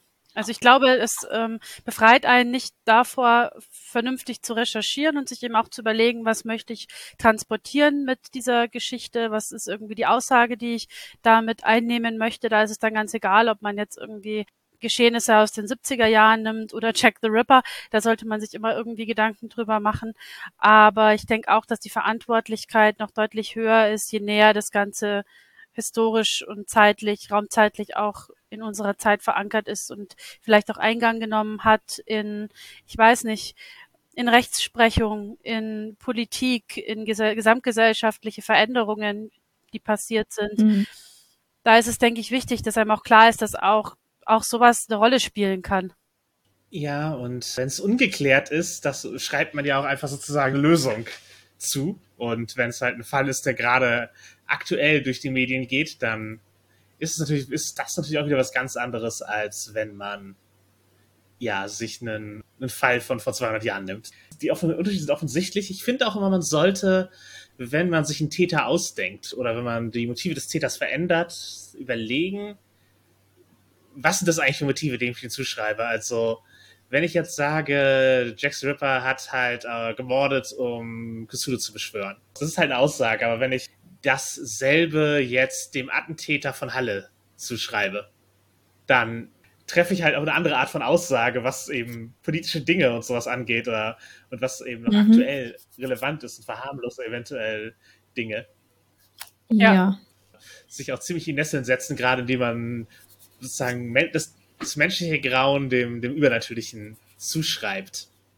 Mhm. Weil sowas wie alle Nazis waren in Wirklichkeit von Vampiren gesteuert, trifft halt eine, trifft halt eine Aussage über Politik. Ja. Ja, ja. Da denke ich auch an die, die Kontroversen zum Beispiel um Grindelwalds Verbrechen und die Nachfolgegeschichten, die irgendwie in Planung sind, wo es auch genau in diese Richtung ging. Mhm. Ich, ich denke, es ist halt auch echt wichtig, welche Verbrechen man so behandelt. Wie würden wir denn Fällen im Rollenspiel den Anschein von Echtheit geben? nicht mal notwendigerweise, dass es echte Fälle sind, aber wie fühlt sich ein, ein Fall wie True Crime an? Also ich bin ja tatsächlich so ein Handout-Fan. Also ich bastel sowas auch sehr gerne selber, wie echt. Aber wenn man irgendwie haptisch was in der Hand hat, so eine Akte oder sowas, das finde ich ziemlich cool. Ich finde es auch sehr, sehr cool. Ich tendiere aber dazu, es nicht selber zu machen. Da ist irgendwie meine, mein Bastelanspruch irgendwie nicht, nicht passend zu. Aber es ist richtig cool, wenn man jetzt so, keine Ahnung, Polaroid-Fotos oder was, was aussieht wie ein angebrannter Flyer oder sowas in der Hand hält als, als Handouts. Das kann schon richtig, richtig cool sein. Was dabei immer ist, was, was auch auf andere Medien passt, ist, dass ältere Technologien oft mehr Impact haben oder mehr äh, echter wirken. Also ein Polaroid an der Hand zu haben, wirkt gewichtiger, als ein Foto auf dem Handy gezeigt zu bekommen. Ja, zum einen Handout tatsächlich in der Hand ist es, hat Gewicht, aber ja, immer eine, eine, eine Stufe älter in der Technologie.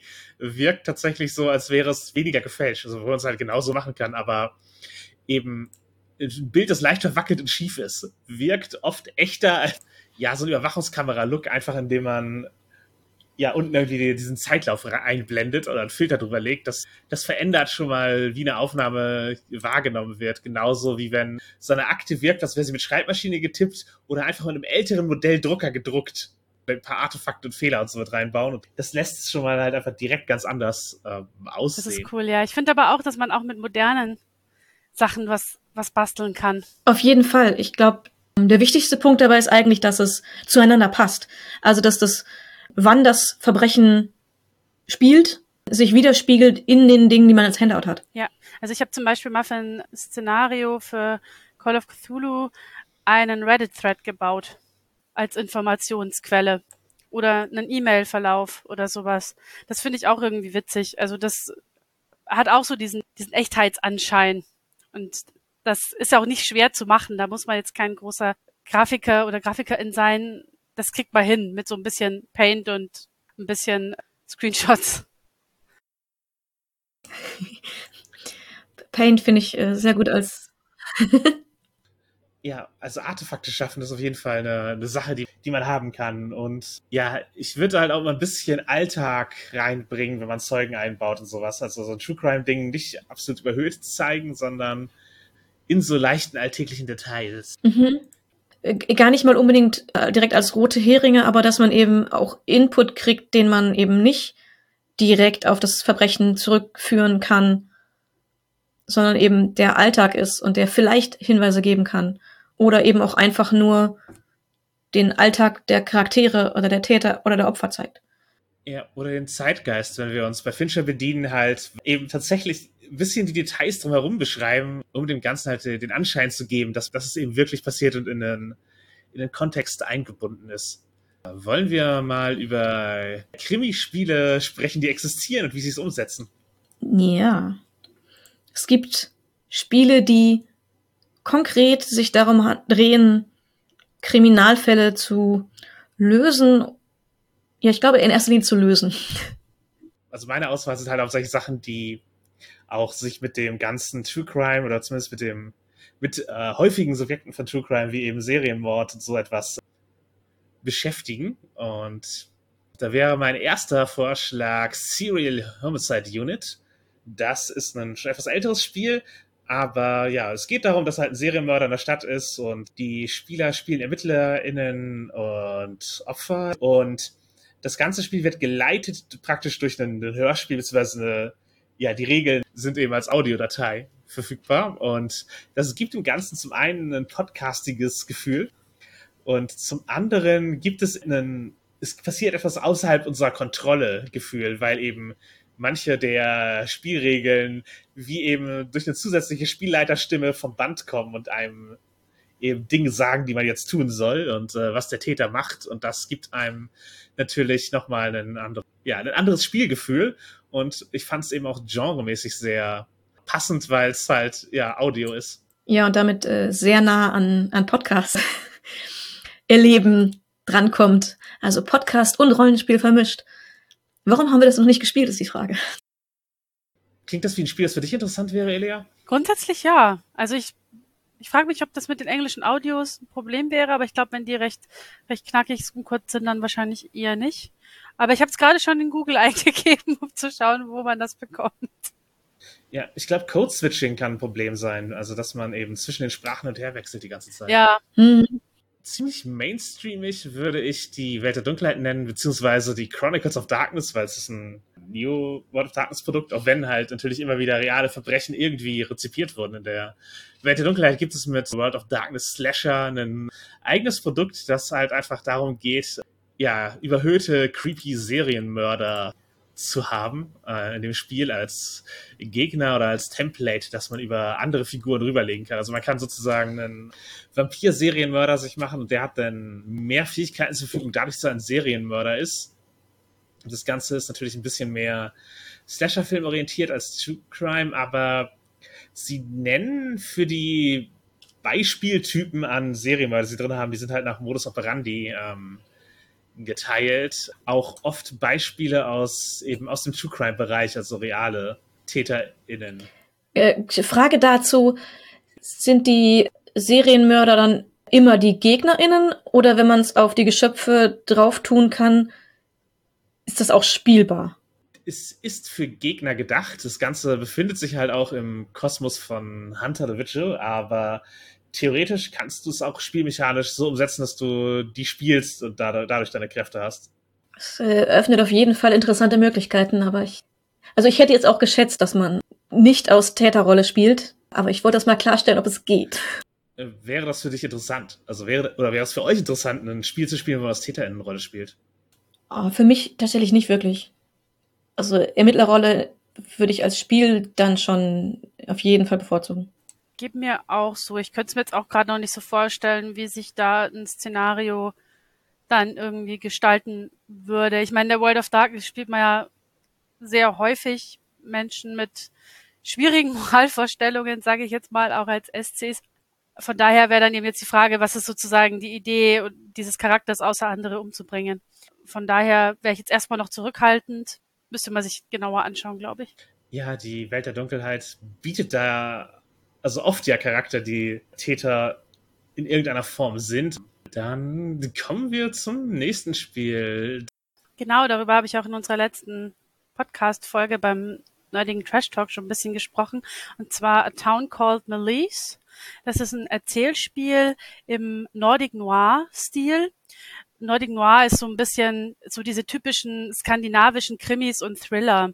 Also zum Beispiel die Millennium-Trilogie von Stieg Larsen ist so Nordic Noir oder äh, die Wallander Krimis, also bisschen gesellschaftskritisch, eben so einen gewissen Noir-Anstrich und alles eher in einem, einem nordeuropäischen Setting angesiedelt.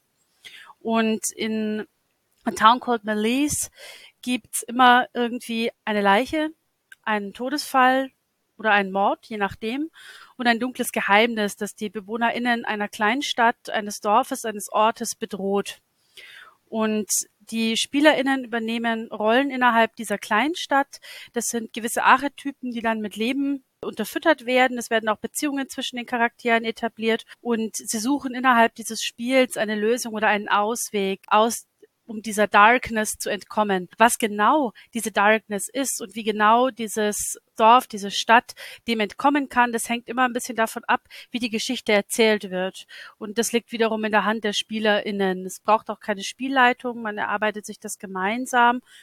Und hier kann man jetzt natürlich ganz klassische fiktionale Themen aufgreifen. Man kann sogar ins Fantastische gehen, in Horrorbereiche gehen. Man könnte aber genauso gut an dieser Stelle auch eben einen True Crime Fall als Basis verwenden, um dieses Setting drumherum aufzubauen.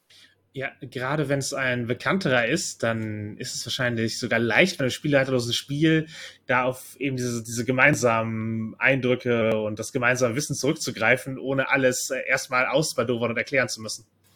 Genau, könnte ich mir auch vorstellen. Und wie gesagt, es ist meist da sehr frei und man kann das auch beliebig gestalten. Von daher, hier könnte man durchaus eben auf Bekanntes zurückgreifen, ja. Ja, ich möchte dann noch ein Spiel vorstellen, das eher unspielbar ist. Absichtlich unspielbar. Es geht um das Konzept und nicht darum, dass es, dass man es tatsächlich spielen wollen würde. Denn es heißt Sunshine Boulevard oder The Secret Life of Serial Killers. Und das braucht drei Personen, die Spielleitung, eine weitere Person und diese beiden erzählen der dritten Person, es würde sich um Sunshine Boulevard ein Dating-Spiel handeln, wo man eben versucht, ein paar Dates mit einer Person zu haben und guckt, was bei rauskommt. Dabei ist allerdings die Person, die mit der Spielleitung zusammenarbeitet, eigentlich ein äh, Serial Killer und was tatsächlich passiert, ist, dass der Killer versucht, in eine Situation zu kommen mit der weiteren spielenden Person, die angelogen wird, um diese Person zu töten und zum Opfer, zum Opfer zu machen. Das heißt, in dem Konzept wird tatsächlich die Spielerin zum tatsächlichen Opfer, weil man eben schon mit der Lüge beginnt, mit falschen Voraussetzungen äh, herangeht. Und ja, das möchte man eigentlich nicht spielen. Das sollte man nicht spielen wollen. Aber das Konzept ist super interessant und dass es eben spieltechnisch umsetzbar ist, äh, ist interessant. Ja gut, es ist halt ein Spiel, das absichtlich designt wurde als unspielbar. Ich fand es halt interessant für also ein True Crime Konzept, weil es, glaube ich, am nächsten dessen daran ist, wie die Opferperspektive wirklich ist, dass man eben keine Ahnung hat, dass man demnächst Opfer werden und eben auch nicht gezielt die ganze Zeit auf Hinweise achtet und Warnzeichen. Genau, man, man, man weiß halt nicht, dass man gerade in einer Serienkiller-Folge ist. Man denkt, man wäre in einem Datingfilm. Bringt das Gefühl ganz bestimmt sehr nah, aber gerade darum sollte es nicht gespielt werden, denn das ist nicht, wie man mit Konsent umgeht. Finde ich total obskur. Was war die, die Idee dahinter, dieses Konzept zu etablieren? Also tatsächlich eben so als Beispiel für, wie man Opferwerdung irgendwie als Metapher darstellen kann? Oder ich habe es, glaube ich, noch nicht so ganz kapiert. Der Grundgedanke war damals, also praktisch ein Wettbewerb designt ein Spiel, das nicht gespielt werden soll. Und, ah, okay. Und die Autorin hat eben dieses Spiel designt, das halt, ja, wo praktisch zwei Spieler sich verbünden, um eben die andere spielende Person reinzulegen und in diesem Fall eben zu zeigen, wie, ja, das Grooming des Serien war, das nicht zu unterscheiden ist von dem, von dem Dating-Ding und eben, ja, Opferwerdung äh, darzustellen, aber eben nicht mit dem Ziel, dass es tatsächlich gespielt wird, sondern eher als, so ist es möglich zu designen und das ist ein Spiel, das man nicht machen sollte. Okay, alles klar. Aber ja, ich eben auch das Beispiel, wie unangenehm es eigentlich ist, die Opfer von solchen Verbrechen zu spielen, wenn man die, ja, das, das Erlebnis mit hat, der, ich sag mal, Überraschung. Mhm. Eine Mechanik, die Überraschung rausnimmt und die ich ganz, ganz interessant finde in einem Profiling-Kontext, ist die from Darkly to the Labyrinth. Äh, an sich halt ein Ermittlungsspiel, Agenten von Regierungsbehörden ermitteln gegen Serienmörder. Das ist klassisch, aber es hat eine Mechanik, die ich hervorheben möchte, nämlich die Profiling-Mechanik. Und die beginnt damit, dass die Spielleitung am Anfang den ersten Tatort beschreibt, zu dem die Figuren hingerufen werden. Und dann, äh, oder halt die, die ersten Zeugenaussagen oder so, aber ab einem Punkt profilen die Charakter dann. Und das ist so, dass sie eigentlich, ja, Dinge in den Raum stellen über die Täter, den sie da haben, und sich damit als Gruppe ihren Gegner bauen. Weil alles, was die Leute in der Profiling-Phase in den Raum werfen, notiert die Spielleitung sich mit und baut dann sozusagen einen Charakter, auf den diese Eigenschaften zutreffen, als Antagonisten auf. Die Spielleitung beschreibt halt einen Mord oder eine Tat, die Spieler brainstormen im Grunde Eigenschaften des Täters und ja, natürlich so, dass sie für sie zusammenpassen, weil sie eben ja ein gemeinsames Profil erstellen und dann baut die Spielleitung darauf den Charakter. Und das fand ich einen, einen inter interessanten Ansatz, wie man das, äh, das Ganze machen kann und diese, diese Genre-Tropes äh, fürs Rollenspiel verwenden. Ist natürlich äh, gerade mit meinem Interesse für Profiling tatsächlich ein interessantes Konzept, solange man da genug an die Hand bekommt, was man als Spieler und als äh, Spielleitung damit machen kann. Genau, das fände ich auch sinnvoll, damit es halt nicht so ganz platt küchenpsychologisch wird am Ende, sondern dass man vielleicht ein paar wirklich Ideen an die Hand kriegt, wie man diese Infos auch gut verknüpfen kann. Unter Profis bestimmt ein interessantes Spiel.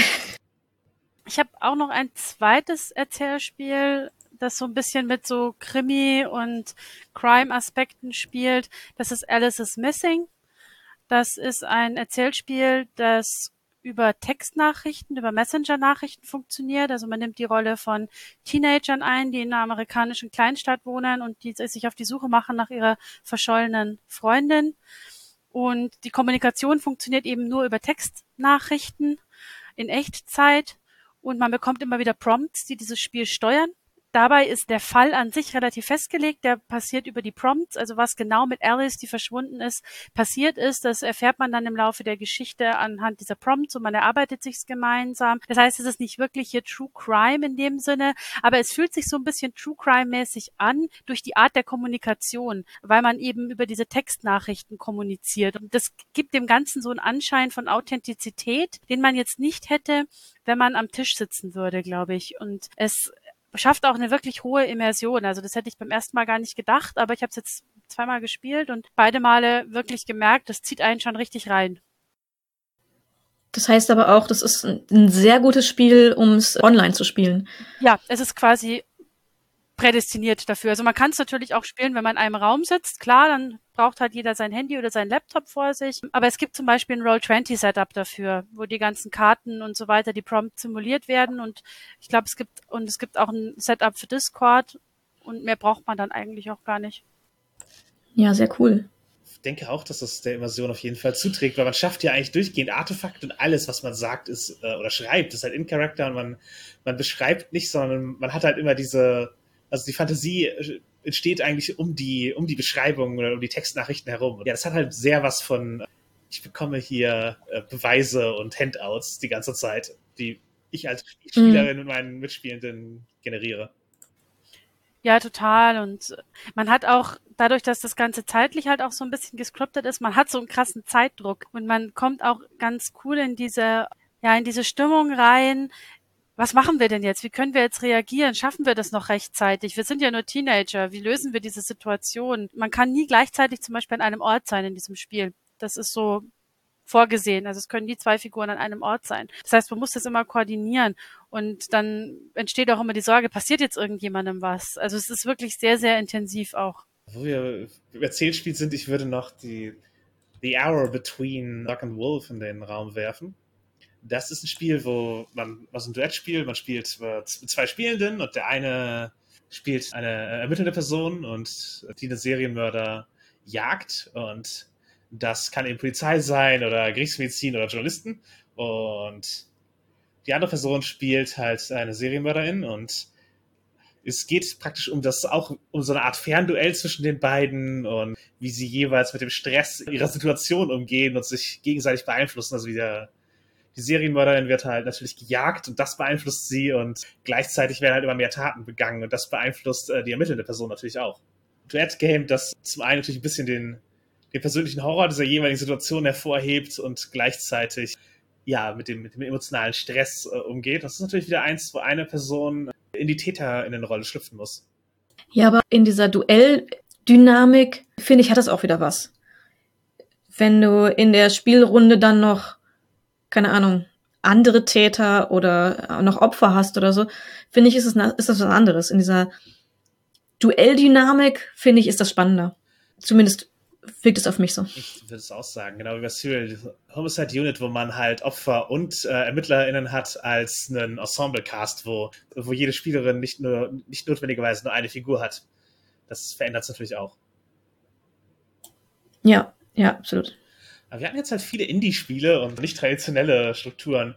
Meint ihr, das ist dem True Crime-Gefühl zuträglich? halt eher so Immersionskonzepte als klassisches Rollenspiel zu haben. Kann ich mir schon vorstellen. Also gerade so der Einsatz von irgendwie medialen Möglichkeiten oder eben von so einem direkten Austausch, wie jetzt eben, wie du sagtest, bei The Hour Between Dog and Wolf, dieses Duell ähnliche. Ich glaube, das geht einfach noch wesentlich näher an die Figuren ran an, oder eben an die Menschen, wenn wir bei True Crime sind. Und das ist was, was grundsätzlich True Crime ja auch macht. Nicht nur die Fälle zu erzählen, wie, wie kamen ErmittlerInnen letzten Endes an, auf die Lösung, sondern auch, wer war da beteiligt? Warum waren diese Leute beteiligt? Welche Rolle haben die gespielt? Und ich glaube, das wird durch diese stark immersiven Erzähltechniken noch ein bisschen unterstützt. Ich denke auch, also man kann ja in jedem Genre im Prinzip ein Krimi spielen.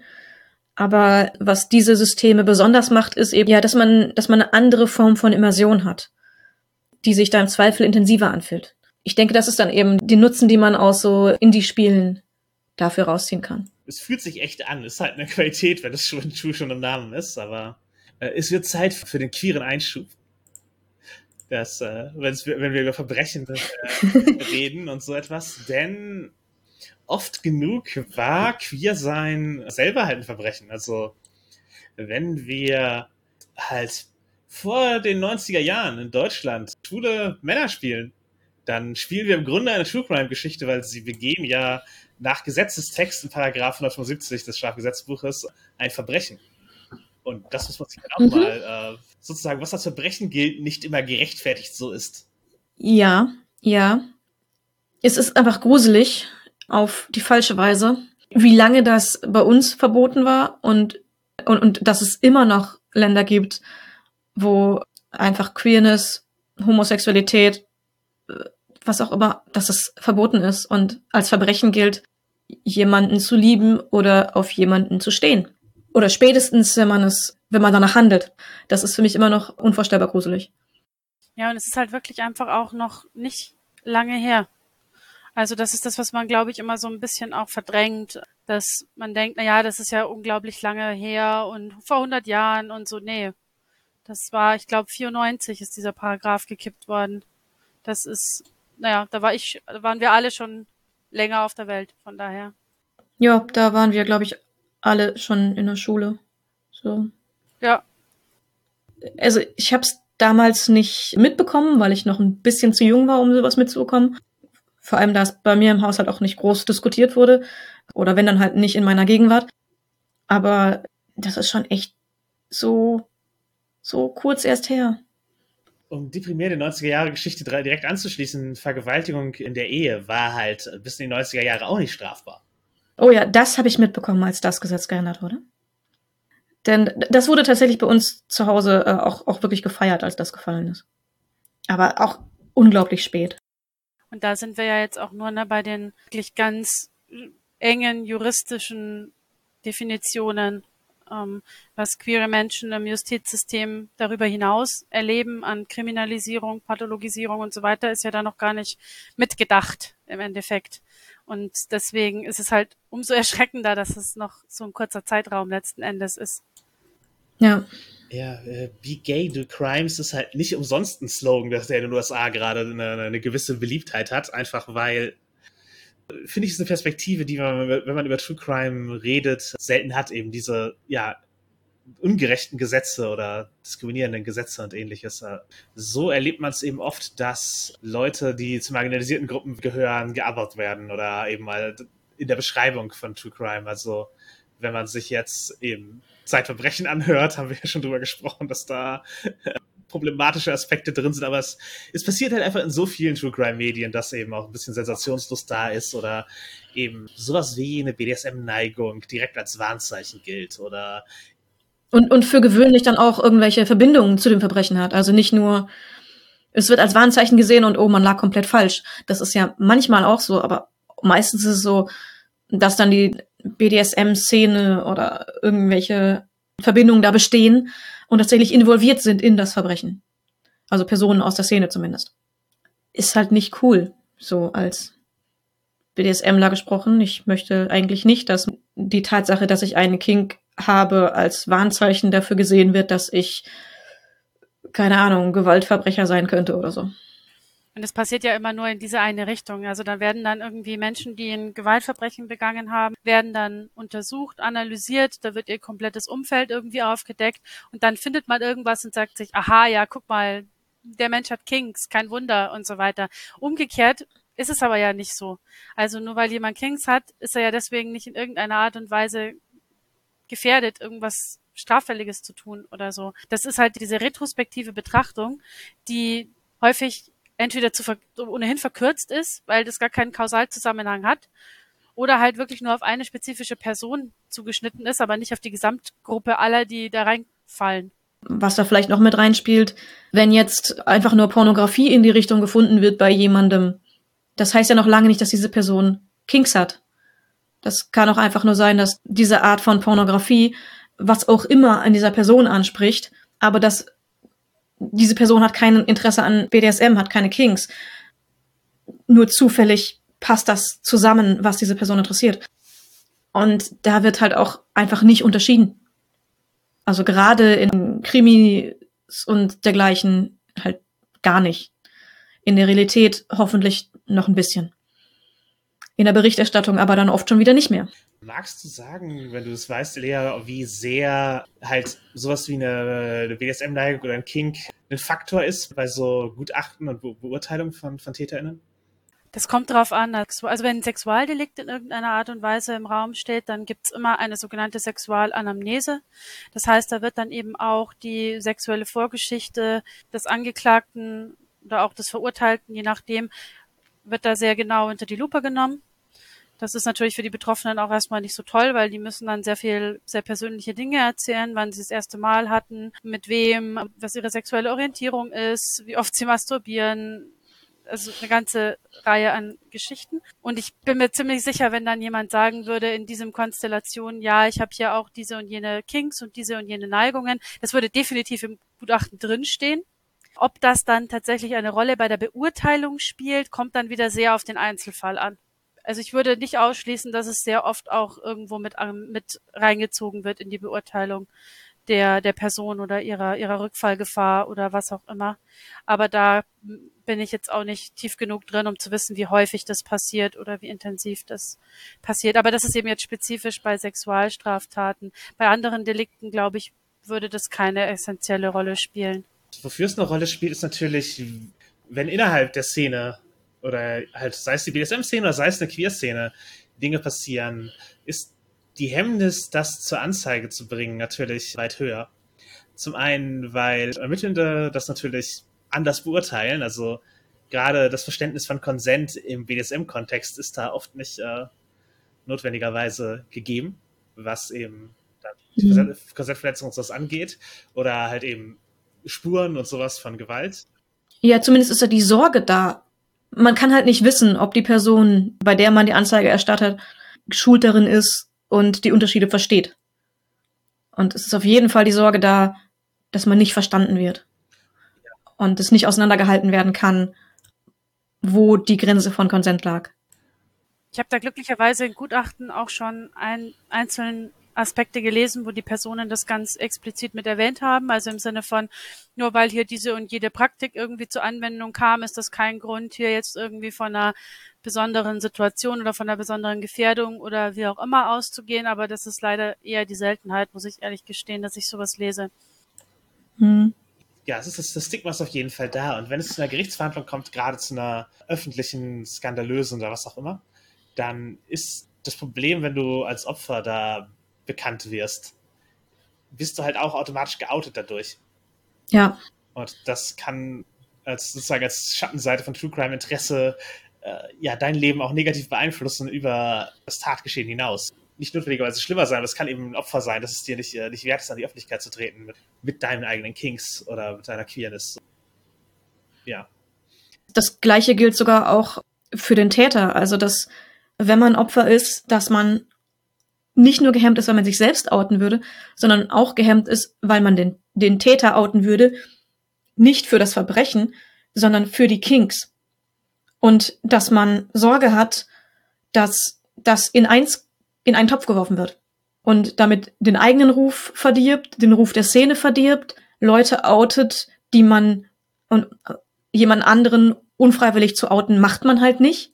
Ne, das, das spielt da alles rein und ich, das ist halt echt ein Problem, wo Leute dann manchmal eher davor zurückschrecken, eine Anzeige zu erstatten, als da all das auf sich zu nehmen, über die Hürden hinaus, die eh schon davor stehen, etwas zur Anzeige zu bringen, was in was man was im Intimleben passiert und was man deswegen entsprechend eigentlich auch lieber privat hält. Ja, wenn man das jetzt noch einmal extrapoliert auf die schwulen Szene vor den 90er Jahren, wo man mhm. sich praktisch durch das Offenbaren, dass eventuell eine Tat stattgefunden hat in dieser Szene, die einen betroffen hat, man sich praktisch selbst einer Straftat bezichtigt. Ja. Dass dann viel unter den Teppich gekehrt wird, ist, naja, offensichtlich. Ja.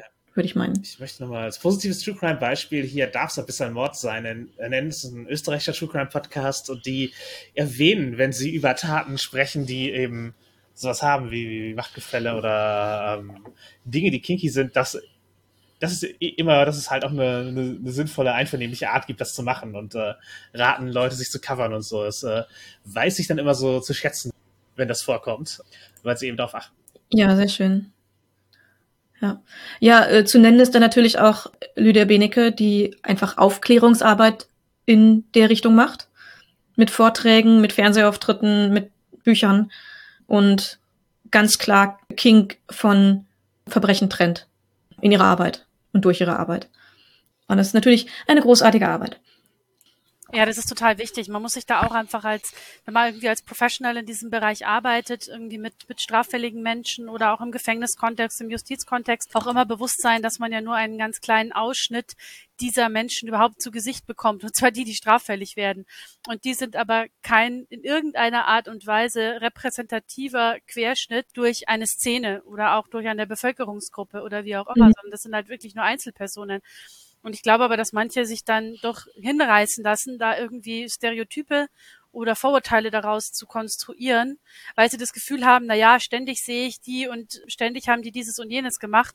Dabei ist das ja nur irgendeine winzige, winzige Minderheitengruppe innerhalb einer Szene. Und straffällig werden Menschen aller Arten, egal ob sie Kinks haben oder nicht. Also das ist jetzt kein Argument dafür oder dagegen. Ja. Das ist, glaube ich, viele PolizistInnen auch Ressentiments aufbauen und was halt im Polizeisystem teilweise, glaube ich, gefördert wird, aber eben dieses, man sieht nur die Verbrecher aus einer, äh, die Verdächtigen aus, aus, aus einer Gruppe und dann, das verschiebt das Bild. Das ist auch eine Gefahr von True Crime Berichterstattung, dass eben, wenn man bestimmte Menschengruppen nur über äh, True Crime kennenlernt, dann schafft das natürlich ein anderes Bild auf die, weil man eben sie in einem Verbrechenskontext kennenlernt und dann wirkt diese Szene auch direkt viel gefährlicher und verbrecherischer. Mhm. Ich glaube, dass trifft auch auf die BDSM-Szene so ein bisschen zu, wenn man die in erster Linie durch Krimis kennenlernt. Auf andere Szenen aber fast noch mehr so. Ja, also TransmörderInnen tauchen in Filmen sehr, sehr häufig auf, aber es gibt halt wenig Basis in, ich sage mal, True Crime oder in der, in der Realität dafür. Und beziehungsweise in Filmen sind es ja halt oft gar keine Transpersonen, sondern Mörder im Kleid, die, weil es unheimlich ist, ja, Menschen töten in diesen Filmen oder irgendwelchen konstruierten Gründen. Aber das hat halt eben reale Auswirkungen auf Transpersonen, weil wenn das die einzige Repräsentation ist, die du bekommst, vermittelt ein falsches Bild von der Gefährlichkeit. Das fand ich total eindrücklich bei Disclosure, bei der Dokumentation auf Netflix. Ich weiß nicht mehr, wie die Dame hieß, die das erzählt hat, aber sie sagte, sie hat sich auch irgendwie in den 90ern als Transfrau geoutet gegenüber einer Freundin und die Freundin sagte dann, ach, das ist dann wie bei Buffalo Bill. Also der Serienmörder aus Schweigen der Lämmer. Mhm. Wo ich mir auch dachte, oh, puh. Das ist die Assoziation, die man haben möchte, wenn man sich mit sowas outet. Genau. Aber das zeigt halt auch, wie verbreitet das ist, ja, und wie leicht diese Assoziationen passieren. Ja. Und wie gefährlich das auch ist für Betroffene. Mhm. Ja, man bekommt eben halt auch keine Gegendarstellung in der Regel. Also es gibt halt nicht in den Medien Gegenbeispiele, geschweige denn im selben Medium, der, also üblicherweise. Ja. Eben, also ich kenne zum Beispiel keine, keinen bekannten Thriller, irgendwie Blockbuster oder so, wo eine Transperson oder eine nicht-binäre Person in der Ermittlerrolle ist. Aber dafür sehr viele, in denen sie irgendwie als MörderInnen auftauchen. Da ist ein sehr starkes Ungleichgewicht einfach da.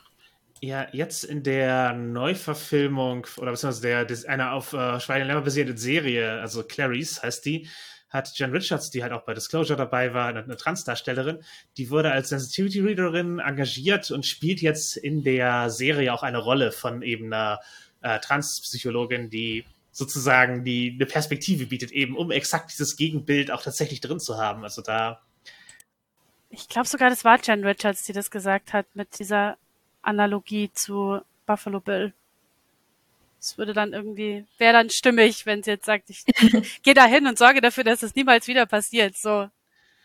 Bam, ja, das äh, sehr, sehr cool. Aber ja, es gibt, es gibt so viele Beispiele, wo, wo das einfach im, teilweise komplett unhinterfragt als, als Täter präsentiert wird. Und wenn man davon zu viel sieht oder nur das sieht, kann sich ein Bild in dem Kopf festigen, das mit der Realität einfach nichts zu tun hat.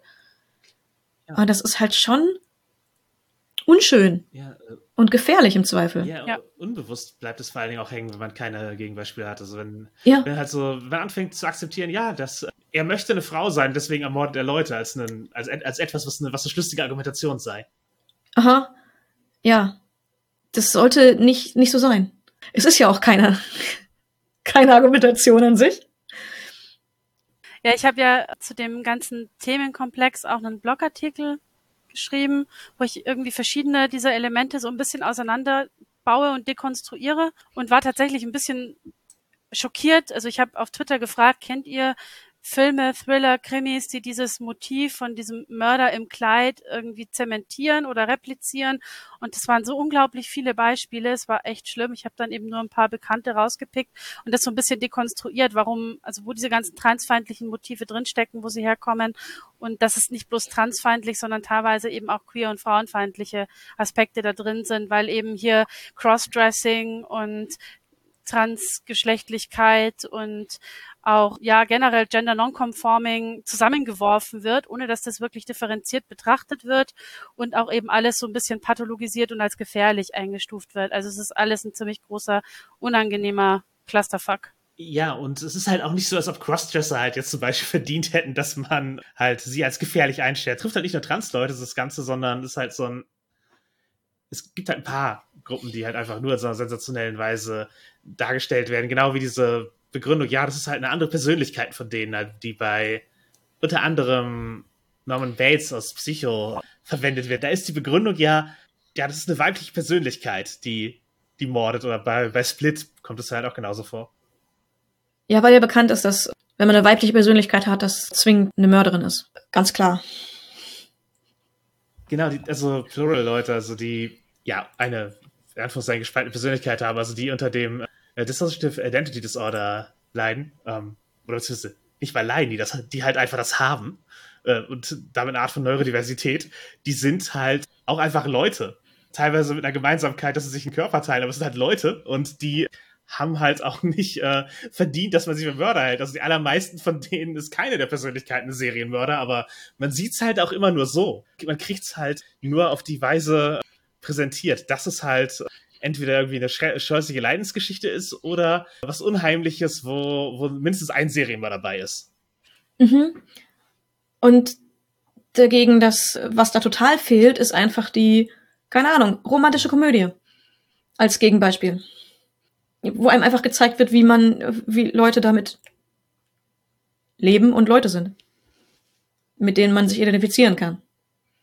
Das wäre halt als Repräsentation für alle Gruppen einfach nice to have. Und ja, nur so eine ähm, kriminalisierende oder Leidensrepräsentation ist halt ja nicht gut für das Bild, das die meisten Menschen von solchen Personen haben. Ja, ich denke, das sollten wir auch für unsere eigenen Medien, die wir schaffen. Und wenn es Rollenspiele sind, halt darauf achten, dass wir das nicht reproduzieren und dass wir halt nicht so halt irgendwie eine eine psychische Krankheit oder eine Neurodiversität raussuchen und als gruselig darstellen. Oder als Begründung nehmen für deswegen machen sie das. Oder eben, ja, keine Minderheiten als, als Monster aufbauen. Ich glaube, da, damit ist schon viel geholfen und das, das können die auch alle besser. Also wir, ich glaube, als Rollenspielende sind wir kreativ genug. Ja, hoffentlich. Ja, also dieses Ding von wegen, naja, Mensch ist halt, ich sage jetzt einfach mal dieses das szenistische Wort verrückt, deswegen tut er Dinge oder sie. Das ist sowieso, das habe ich ihr gefressen, weil das ist einfach sehr faul in den meisten Fällen. Es ist inkorrekt und vor allem, ja, es entmenschlicht halt auch die Betroffenen. Also es ignoriert, dass diese Menschen auch eine Persönlichkeit haben, die nicht ihre psychische Krankheit ist oder ihre Neurodiversität ist, sondern dass es halt Menschen sind, die auch eine Neurodiversität haben oder auch eine psychische Erkrankung. Und dass das nicht ihre komplette, ihr komplettes Wesen und ihr komplettes Sein einfach mal überschreibt von einer mhm. Sekunde auf die andere. Ja, auf jeden Fall. Ein paar Abenteuer, die das hoffentlich äh, besser gemacht haben, gibt es auch. Also es gibt auch durchaus schon vorgefertigte Abenteuer, die sich mit True Crime beschäftigen im Rollenspiel. Habt ihr da schon, schon welche gespielt, die, die sich da beschäftigt haben direkt oder offizielle sogar gelesen? Jein. Also mein Lebensgefährte hat ein Szenario geschrieben, das basiert auf dem Unglück am Djatlov-Pass. Ob man das jetzt als True Crime bezeichnen möchte, da scheiden sich wahrscheinlich die Geister. Aber es hat sich sehr danach angefühlt, auch weil es tatsächlich, also weil wir da auch mit realen Bildern, Fotos und ähnlichem gea äh, gearbeitet haben. Also vielleicht kurz, wer es nicht kennt, das Unglück vom Djatlov-Pass war 59, glaube ich, das Ende der 50er Jahre, eine Gruppe Studierender, die im Uralgebirge auf sehr obskure Art und Weise ums Leben kamen. Die waren dort wandern, kamen nicht zurück und wurden dann einige Tage später oder einige Wochen später dann aufgefunden unter sehr obskuren Umständen. Gibt einen ziemlich ausführlichen Wikipedia-Eintrag, wer das nachlesen möchte. Und da ist halt sehr viel ungeklärt, was da sich genau ereignet hat. Mittlerweile gibt es eine, ja, eine Erklärung, die ähm, darauf hindeutet, dass es ein, ein Naturphänomen war. Aber man kann das durchaus auch wie True Crime aufziehen, letzten Endes. Und man kann das auch irgendwo als Ermittlung gestalten, zum Beispiel. Und das funktioniert ganz gut. Wurde es bei euch als Ermittlung gestaltet? Also habt ihr, wart ihr in der Beides. Ah. Also ähm, es sind quasi zwei Szenarien, die man, also die Idee von meinem Lebensgefährten war, dass man sie entweder tatsächlich in der gleichen Gruppe, in der gleichen Gruppenkonstellation spielen kann, aber auch getrennt voneinander. Der erste Teil ist tatsächlich, spielt man einen Teil dieser Studierenden und erlebt quasi, was die dort erleben. Das Ganze eingebettet eben in, in den Cthulhu-Mythos. Und dann der zweite Teil rekonstruiert dann aus der Sicht der Ermittelnden, was da sich möglicherweise ereignet hat. Und da kommt dann auch noch so ein bisschen so, ja, Geheimdienstgeschichten und sowas mit rein. Das finde ich aber einen interessanten Ansatz, um innerhalb der Welt True Crime zu schaffen sozusagen erst die, die das Verbrechen spielen und oder das, das äh, auslösende Ereignis und danach dann sozusagen Charakter die sich dann beschäftigen. Also dass man halt einmal sozusagen den, den wahren Hergang schon kennt als Spielende und danach damit arbeitet, gefällt mir auf jeden Fall als eine Art, wie man es umsetzen kann.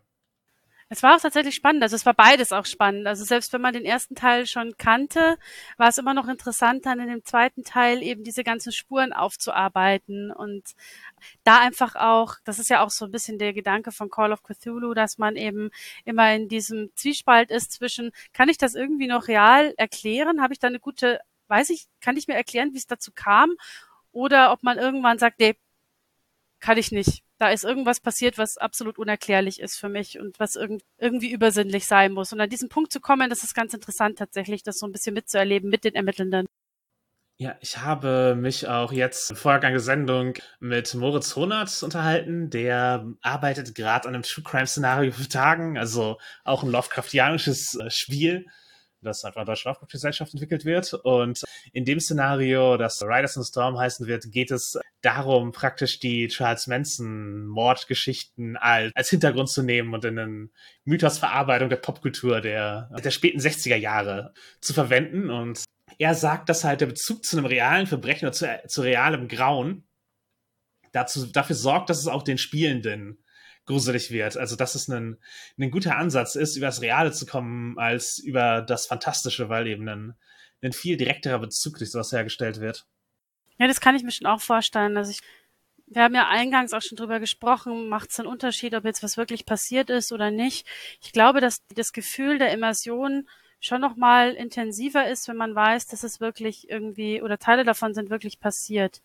Das, glaube ich, macht schon was mit einem. Also das habe ich eben auch bei diesem Djatlov Pass-Szenario gemerkt, wenn man, wenn einem dann klar ist, okay, diese Fotos, die man jetzt hier hat, diese Bilder, diese Reisegruppe, die gab es wirklich. Und die sind da wirklich hochgegangen. Und diese ganzen obskuren Zusammenhänge um ihr Tod, das ist auch alles echt. Dem Ganzen schon nochmal irgendwie einen ganz anderen Anstrich, so eine ganz andere Form der Immersion. Ja, ich mache oft lieber reale Mysterien schlimmer, als sie waren. Also nicht so anders schlimm oder der Mythos ist involviert. Ich habe zum Beispiel jetzt UFO-Sichtungen. Es gibt da das Project Blue Book, da kannst das mittlerweile auch alles irgendwie veröffentlicht. Das sind halt UFO-Sichtungen aus den 40er Jahren, wo man sich die ganzen, die ganzen Fälle angucken kann, die Akten, die sie, die damals darüber geführt wurden. Und die habe ich natürlich auch dann als Handout-Basis verwendet und drumherum. Ja, ein Szenario mit, mit UFOs und so gebaut, aber es ist halt auch erstmal eine, einfach eine, eine Amtsakte von damals, die real existierte. Und genauso habe ich ein Szenario schon gebaut um, uh, um das Verschwinden von Betty Page, die das war eine, eine Erotikdarstellerin oder ein Pin-Up-Girl aus den ähm, 50er Jahren und die ist halt einfach irgendwann verschwunden. Auch da ein bisschen psychische Krankheit und sie hat sich einer, einer religiösen Vereinigung angeschlossen ist äh, Missionarin geworden und äh, wollte auch gar nicht, dass die Leute sie anders als auf der Höhe ihrer Schönheit in Erinnerung behalten. Und ich habe natürlich dann, dass sie aus schlimmen Mythosgründen verschwunden ist, aber ich habe auch nicht ihren Namen verwendet, sondern einfach eine andere Figur, die, die praktisch für sie eintritt in dieser Welt, um eben nicht über die echte Betty Page Aussagen zu treffen. Aber solche Fälle nutze ich eher, dass es, dass es praktisch schlimmer wird, als, als es so gewesen ist. Ja, als Person, die diese Abenteuer gespielt hat, würde ich sagen, die fühlten sich tatsächlich recht schlimm an. Und ich fand die Auflösung gut, was dich inspiriert hat am Ende. Weil du hattest das, glaube ich, jeweils auch mitgeteilt. Beziehungsweise bei, bei Betty Page wusste ich es vorher, du hattest mir davon erzählt, durch, von deiner Recherche erzählt und dann, und das habe ich daraus gemacht. Das war ein, ein, sehr schönes Abenteuer. Wir waren alle froh, die nicht überlebt haben. Ich äh, möchte auch gerne jetzt noch mal kurz meine Lieblings-Betty Page-Geschichte erzählen dazu, äh, im, aus dem True Crime-Bereich, weil sie wurde mal als, als Hilfsermittlerin vom FBI hinzugezogen weil sie sozusagen die, die kinky Person war, die sie kannten in ihren Akten, haben sie sich hinzugeholt, um herauszufinden, ein Mysterium zu klären, ob da Pornos gedreht wurden, weil äh, in einer Wohnung haben sie halt BDSM-Gegenstände gefunden und so. Und da haben zwei Frauen gewohnt und sie konnten sich nicht erklären, warum diese zwei Frauen da BDSM-Gegenstände in der Wohnung hatten im Grunde. Und ob das irgendwas mit Pornografie zu tun hat. ein halt großes halt Mysterium. Ja. Warum haben Frauen Sexgegenstände zu Hause? Dabei ist nie kein Mann anwesend. Wie kann das sein? Frauen haben doch gar keine Sexualität. Drehen die Pornos? Geld muss das einzige, kann die einzige Erklärung sein. Ja, es sind doch nur Mitbewohnerinnen. Ja, ja mhm. genau. Ja, und mhm. ja, Becky Page hat dann so im Grunde vermittelt, dass ja, das, das wird schon alles einvernehmlich gewesen sein. Macht euch keine Sorgen. Das muss, das muss, das muss keine pornografischen Hintergründe haben. Immerhin, immerhin kannten sie, wen sie fragen konnten. So. Aber das ist auch, also, immerhin, immerhin. Da, da fragt man sich doch auch, war in dem Ermittlerteam irgendeine Frau? Weil klingt nicht so. Ich, FBI in den 50er Jahren würde ich nicht notwendigerweise davon ausgehen, aber auf jeden Fall mhm. andererseits auch eine, eine, coole Art von Ruhm, so, dass man so, kink, äh, als ja. so kinky bekannt ist, dass das FBI einen fragt, wenn sie eine Frage dazu haben. ja, schon geil. Äh, nur durch Medienberühmtheit, ja. Das möchte ich auch erreichen. Hast du noch was vor dir? Ja. Ansonsten hier Private Eye ist ein deutsches Spiel, das halt oft reale Fälle aufgreift, aber halt eben wie Jackson Ripper und so halt auch dann aus dem eher aus dem 19. Jahrhundert, weil es so einen Sherlock Holmes äh, mäßigen Ansatz hat. Ich bin auch noch auf Unnecessary Industries gestoßen, die für ihr Spiel Chaos True Crime Fälle aufarbeiten. Bei denen ist tatsächlich das Konzept, dass sie halt so einen Fall als ein in sich geschlossenes spielbares Szenario im regelleichten System aufarbeiten. Mhm. Fand ich ganz interessant. Ich habe es jetzt nicht bei den Systemen nicht genannt, weil das System selber halt nicht wirklich viel zum True Crime beiträgt, sondern einfach ein, ein regelrechtes Impro-Spiel ist, aber deren Szenarien, da kann man sich an mehreren Beispielen angucken, wie sie das halt umgesetzt haben, dass es als ein, ein Rollenspielszenario irgendwie spannend ist und gleichzeitig eben die, die Details des Falls irgendwie äh, vermittelt. Also äh, beurteilt im Zweifel selbst, ob es äh, gelungen ist. Also tatsächlich versuchen sie nah an den tatsächlichen Ereignissen zu bleiben. Genau. Richtig? Also, ja, Wahrhaftigkeit sozusagen zu haben. Also nicht ein eins zu eins so war's, sondern ein so hat sich's angefühlt. Mhm. Hoher Anspruch, würde ich sagen.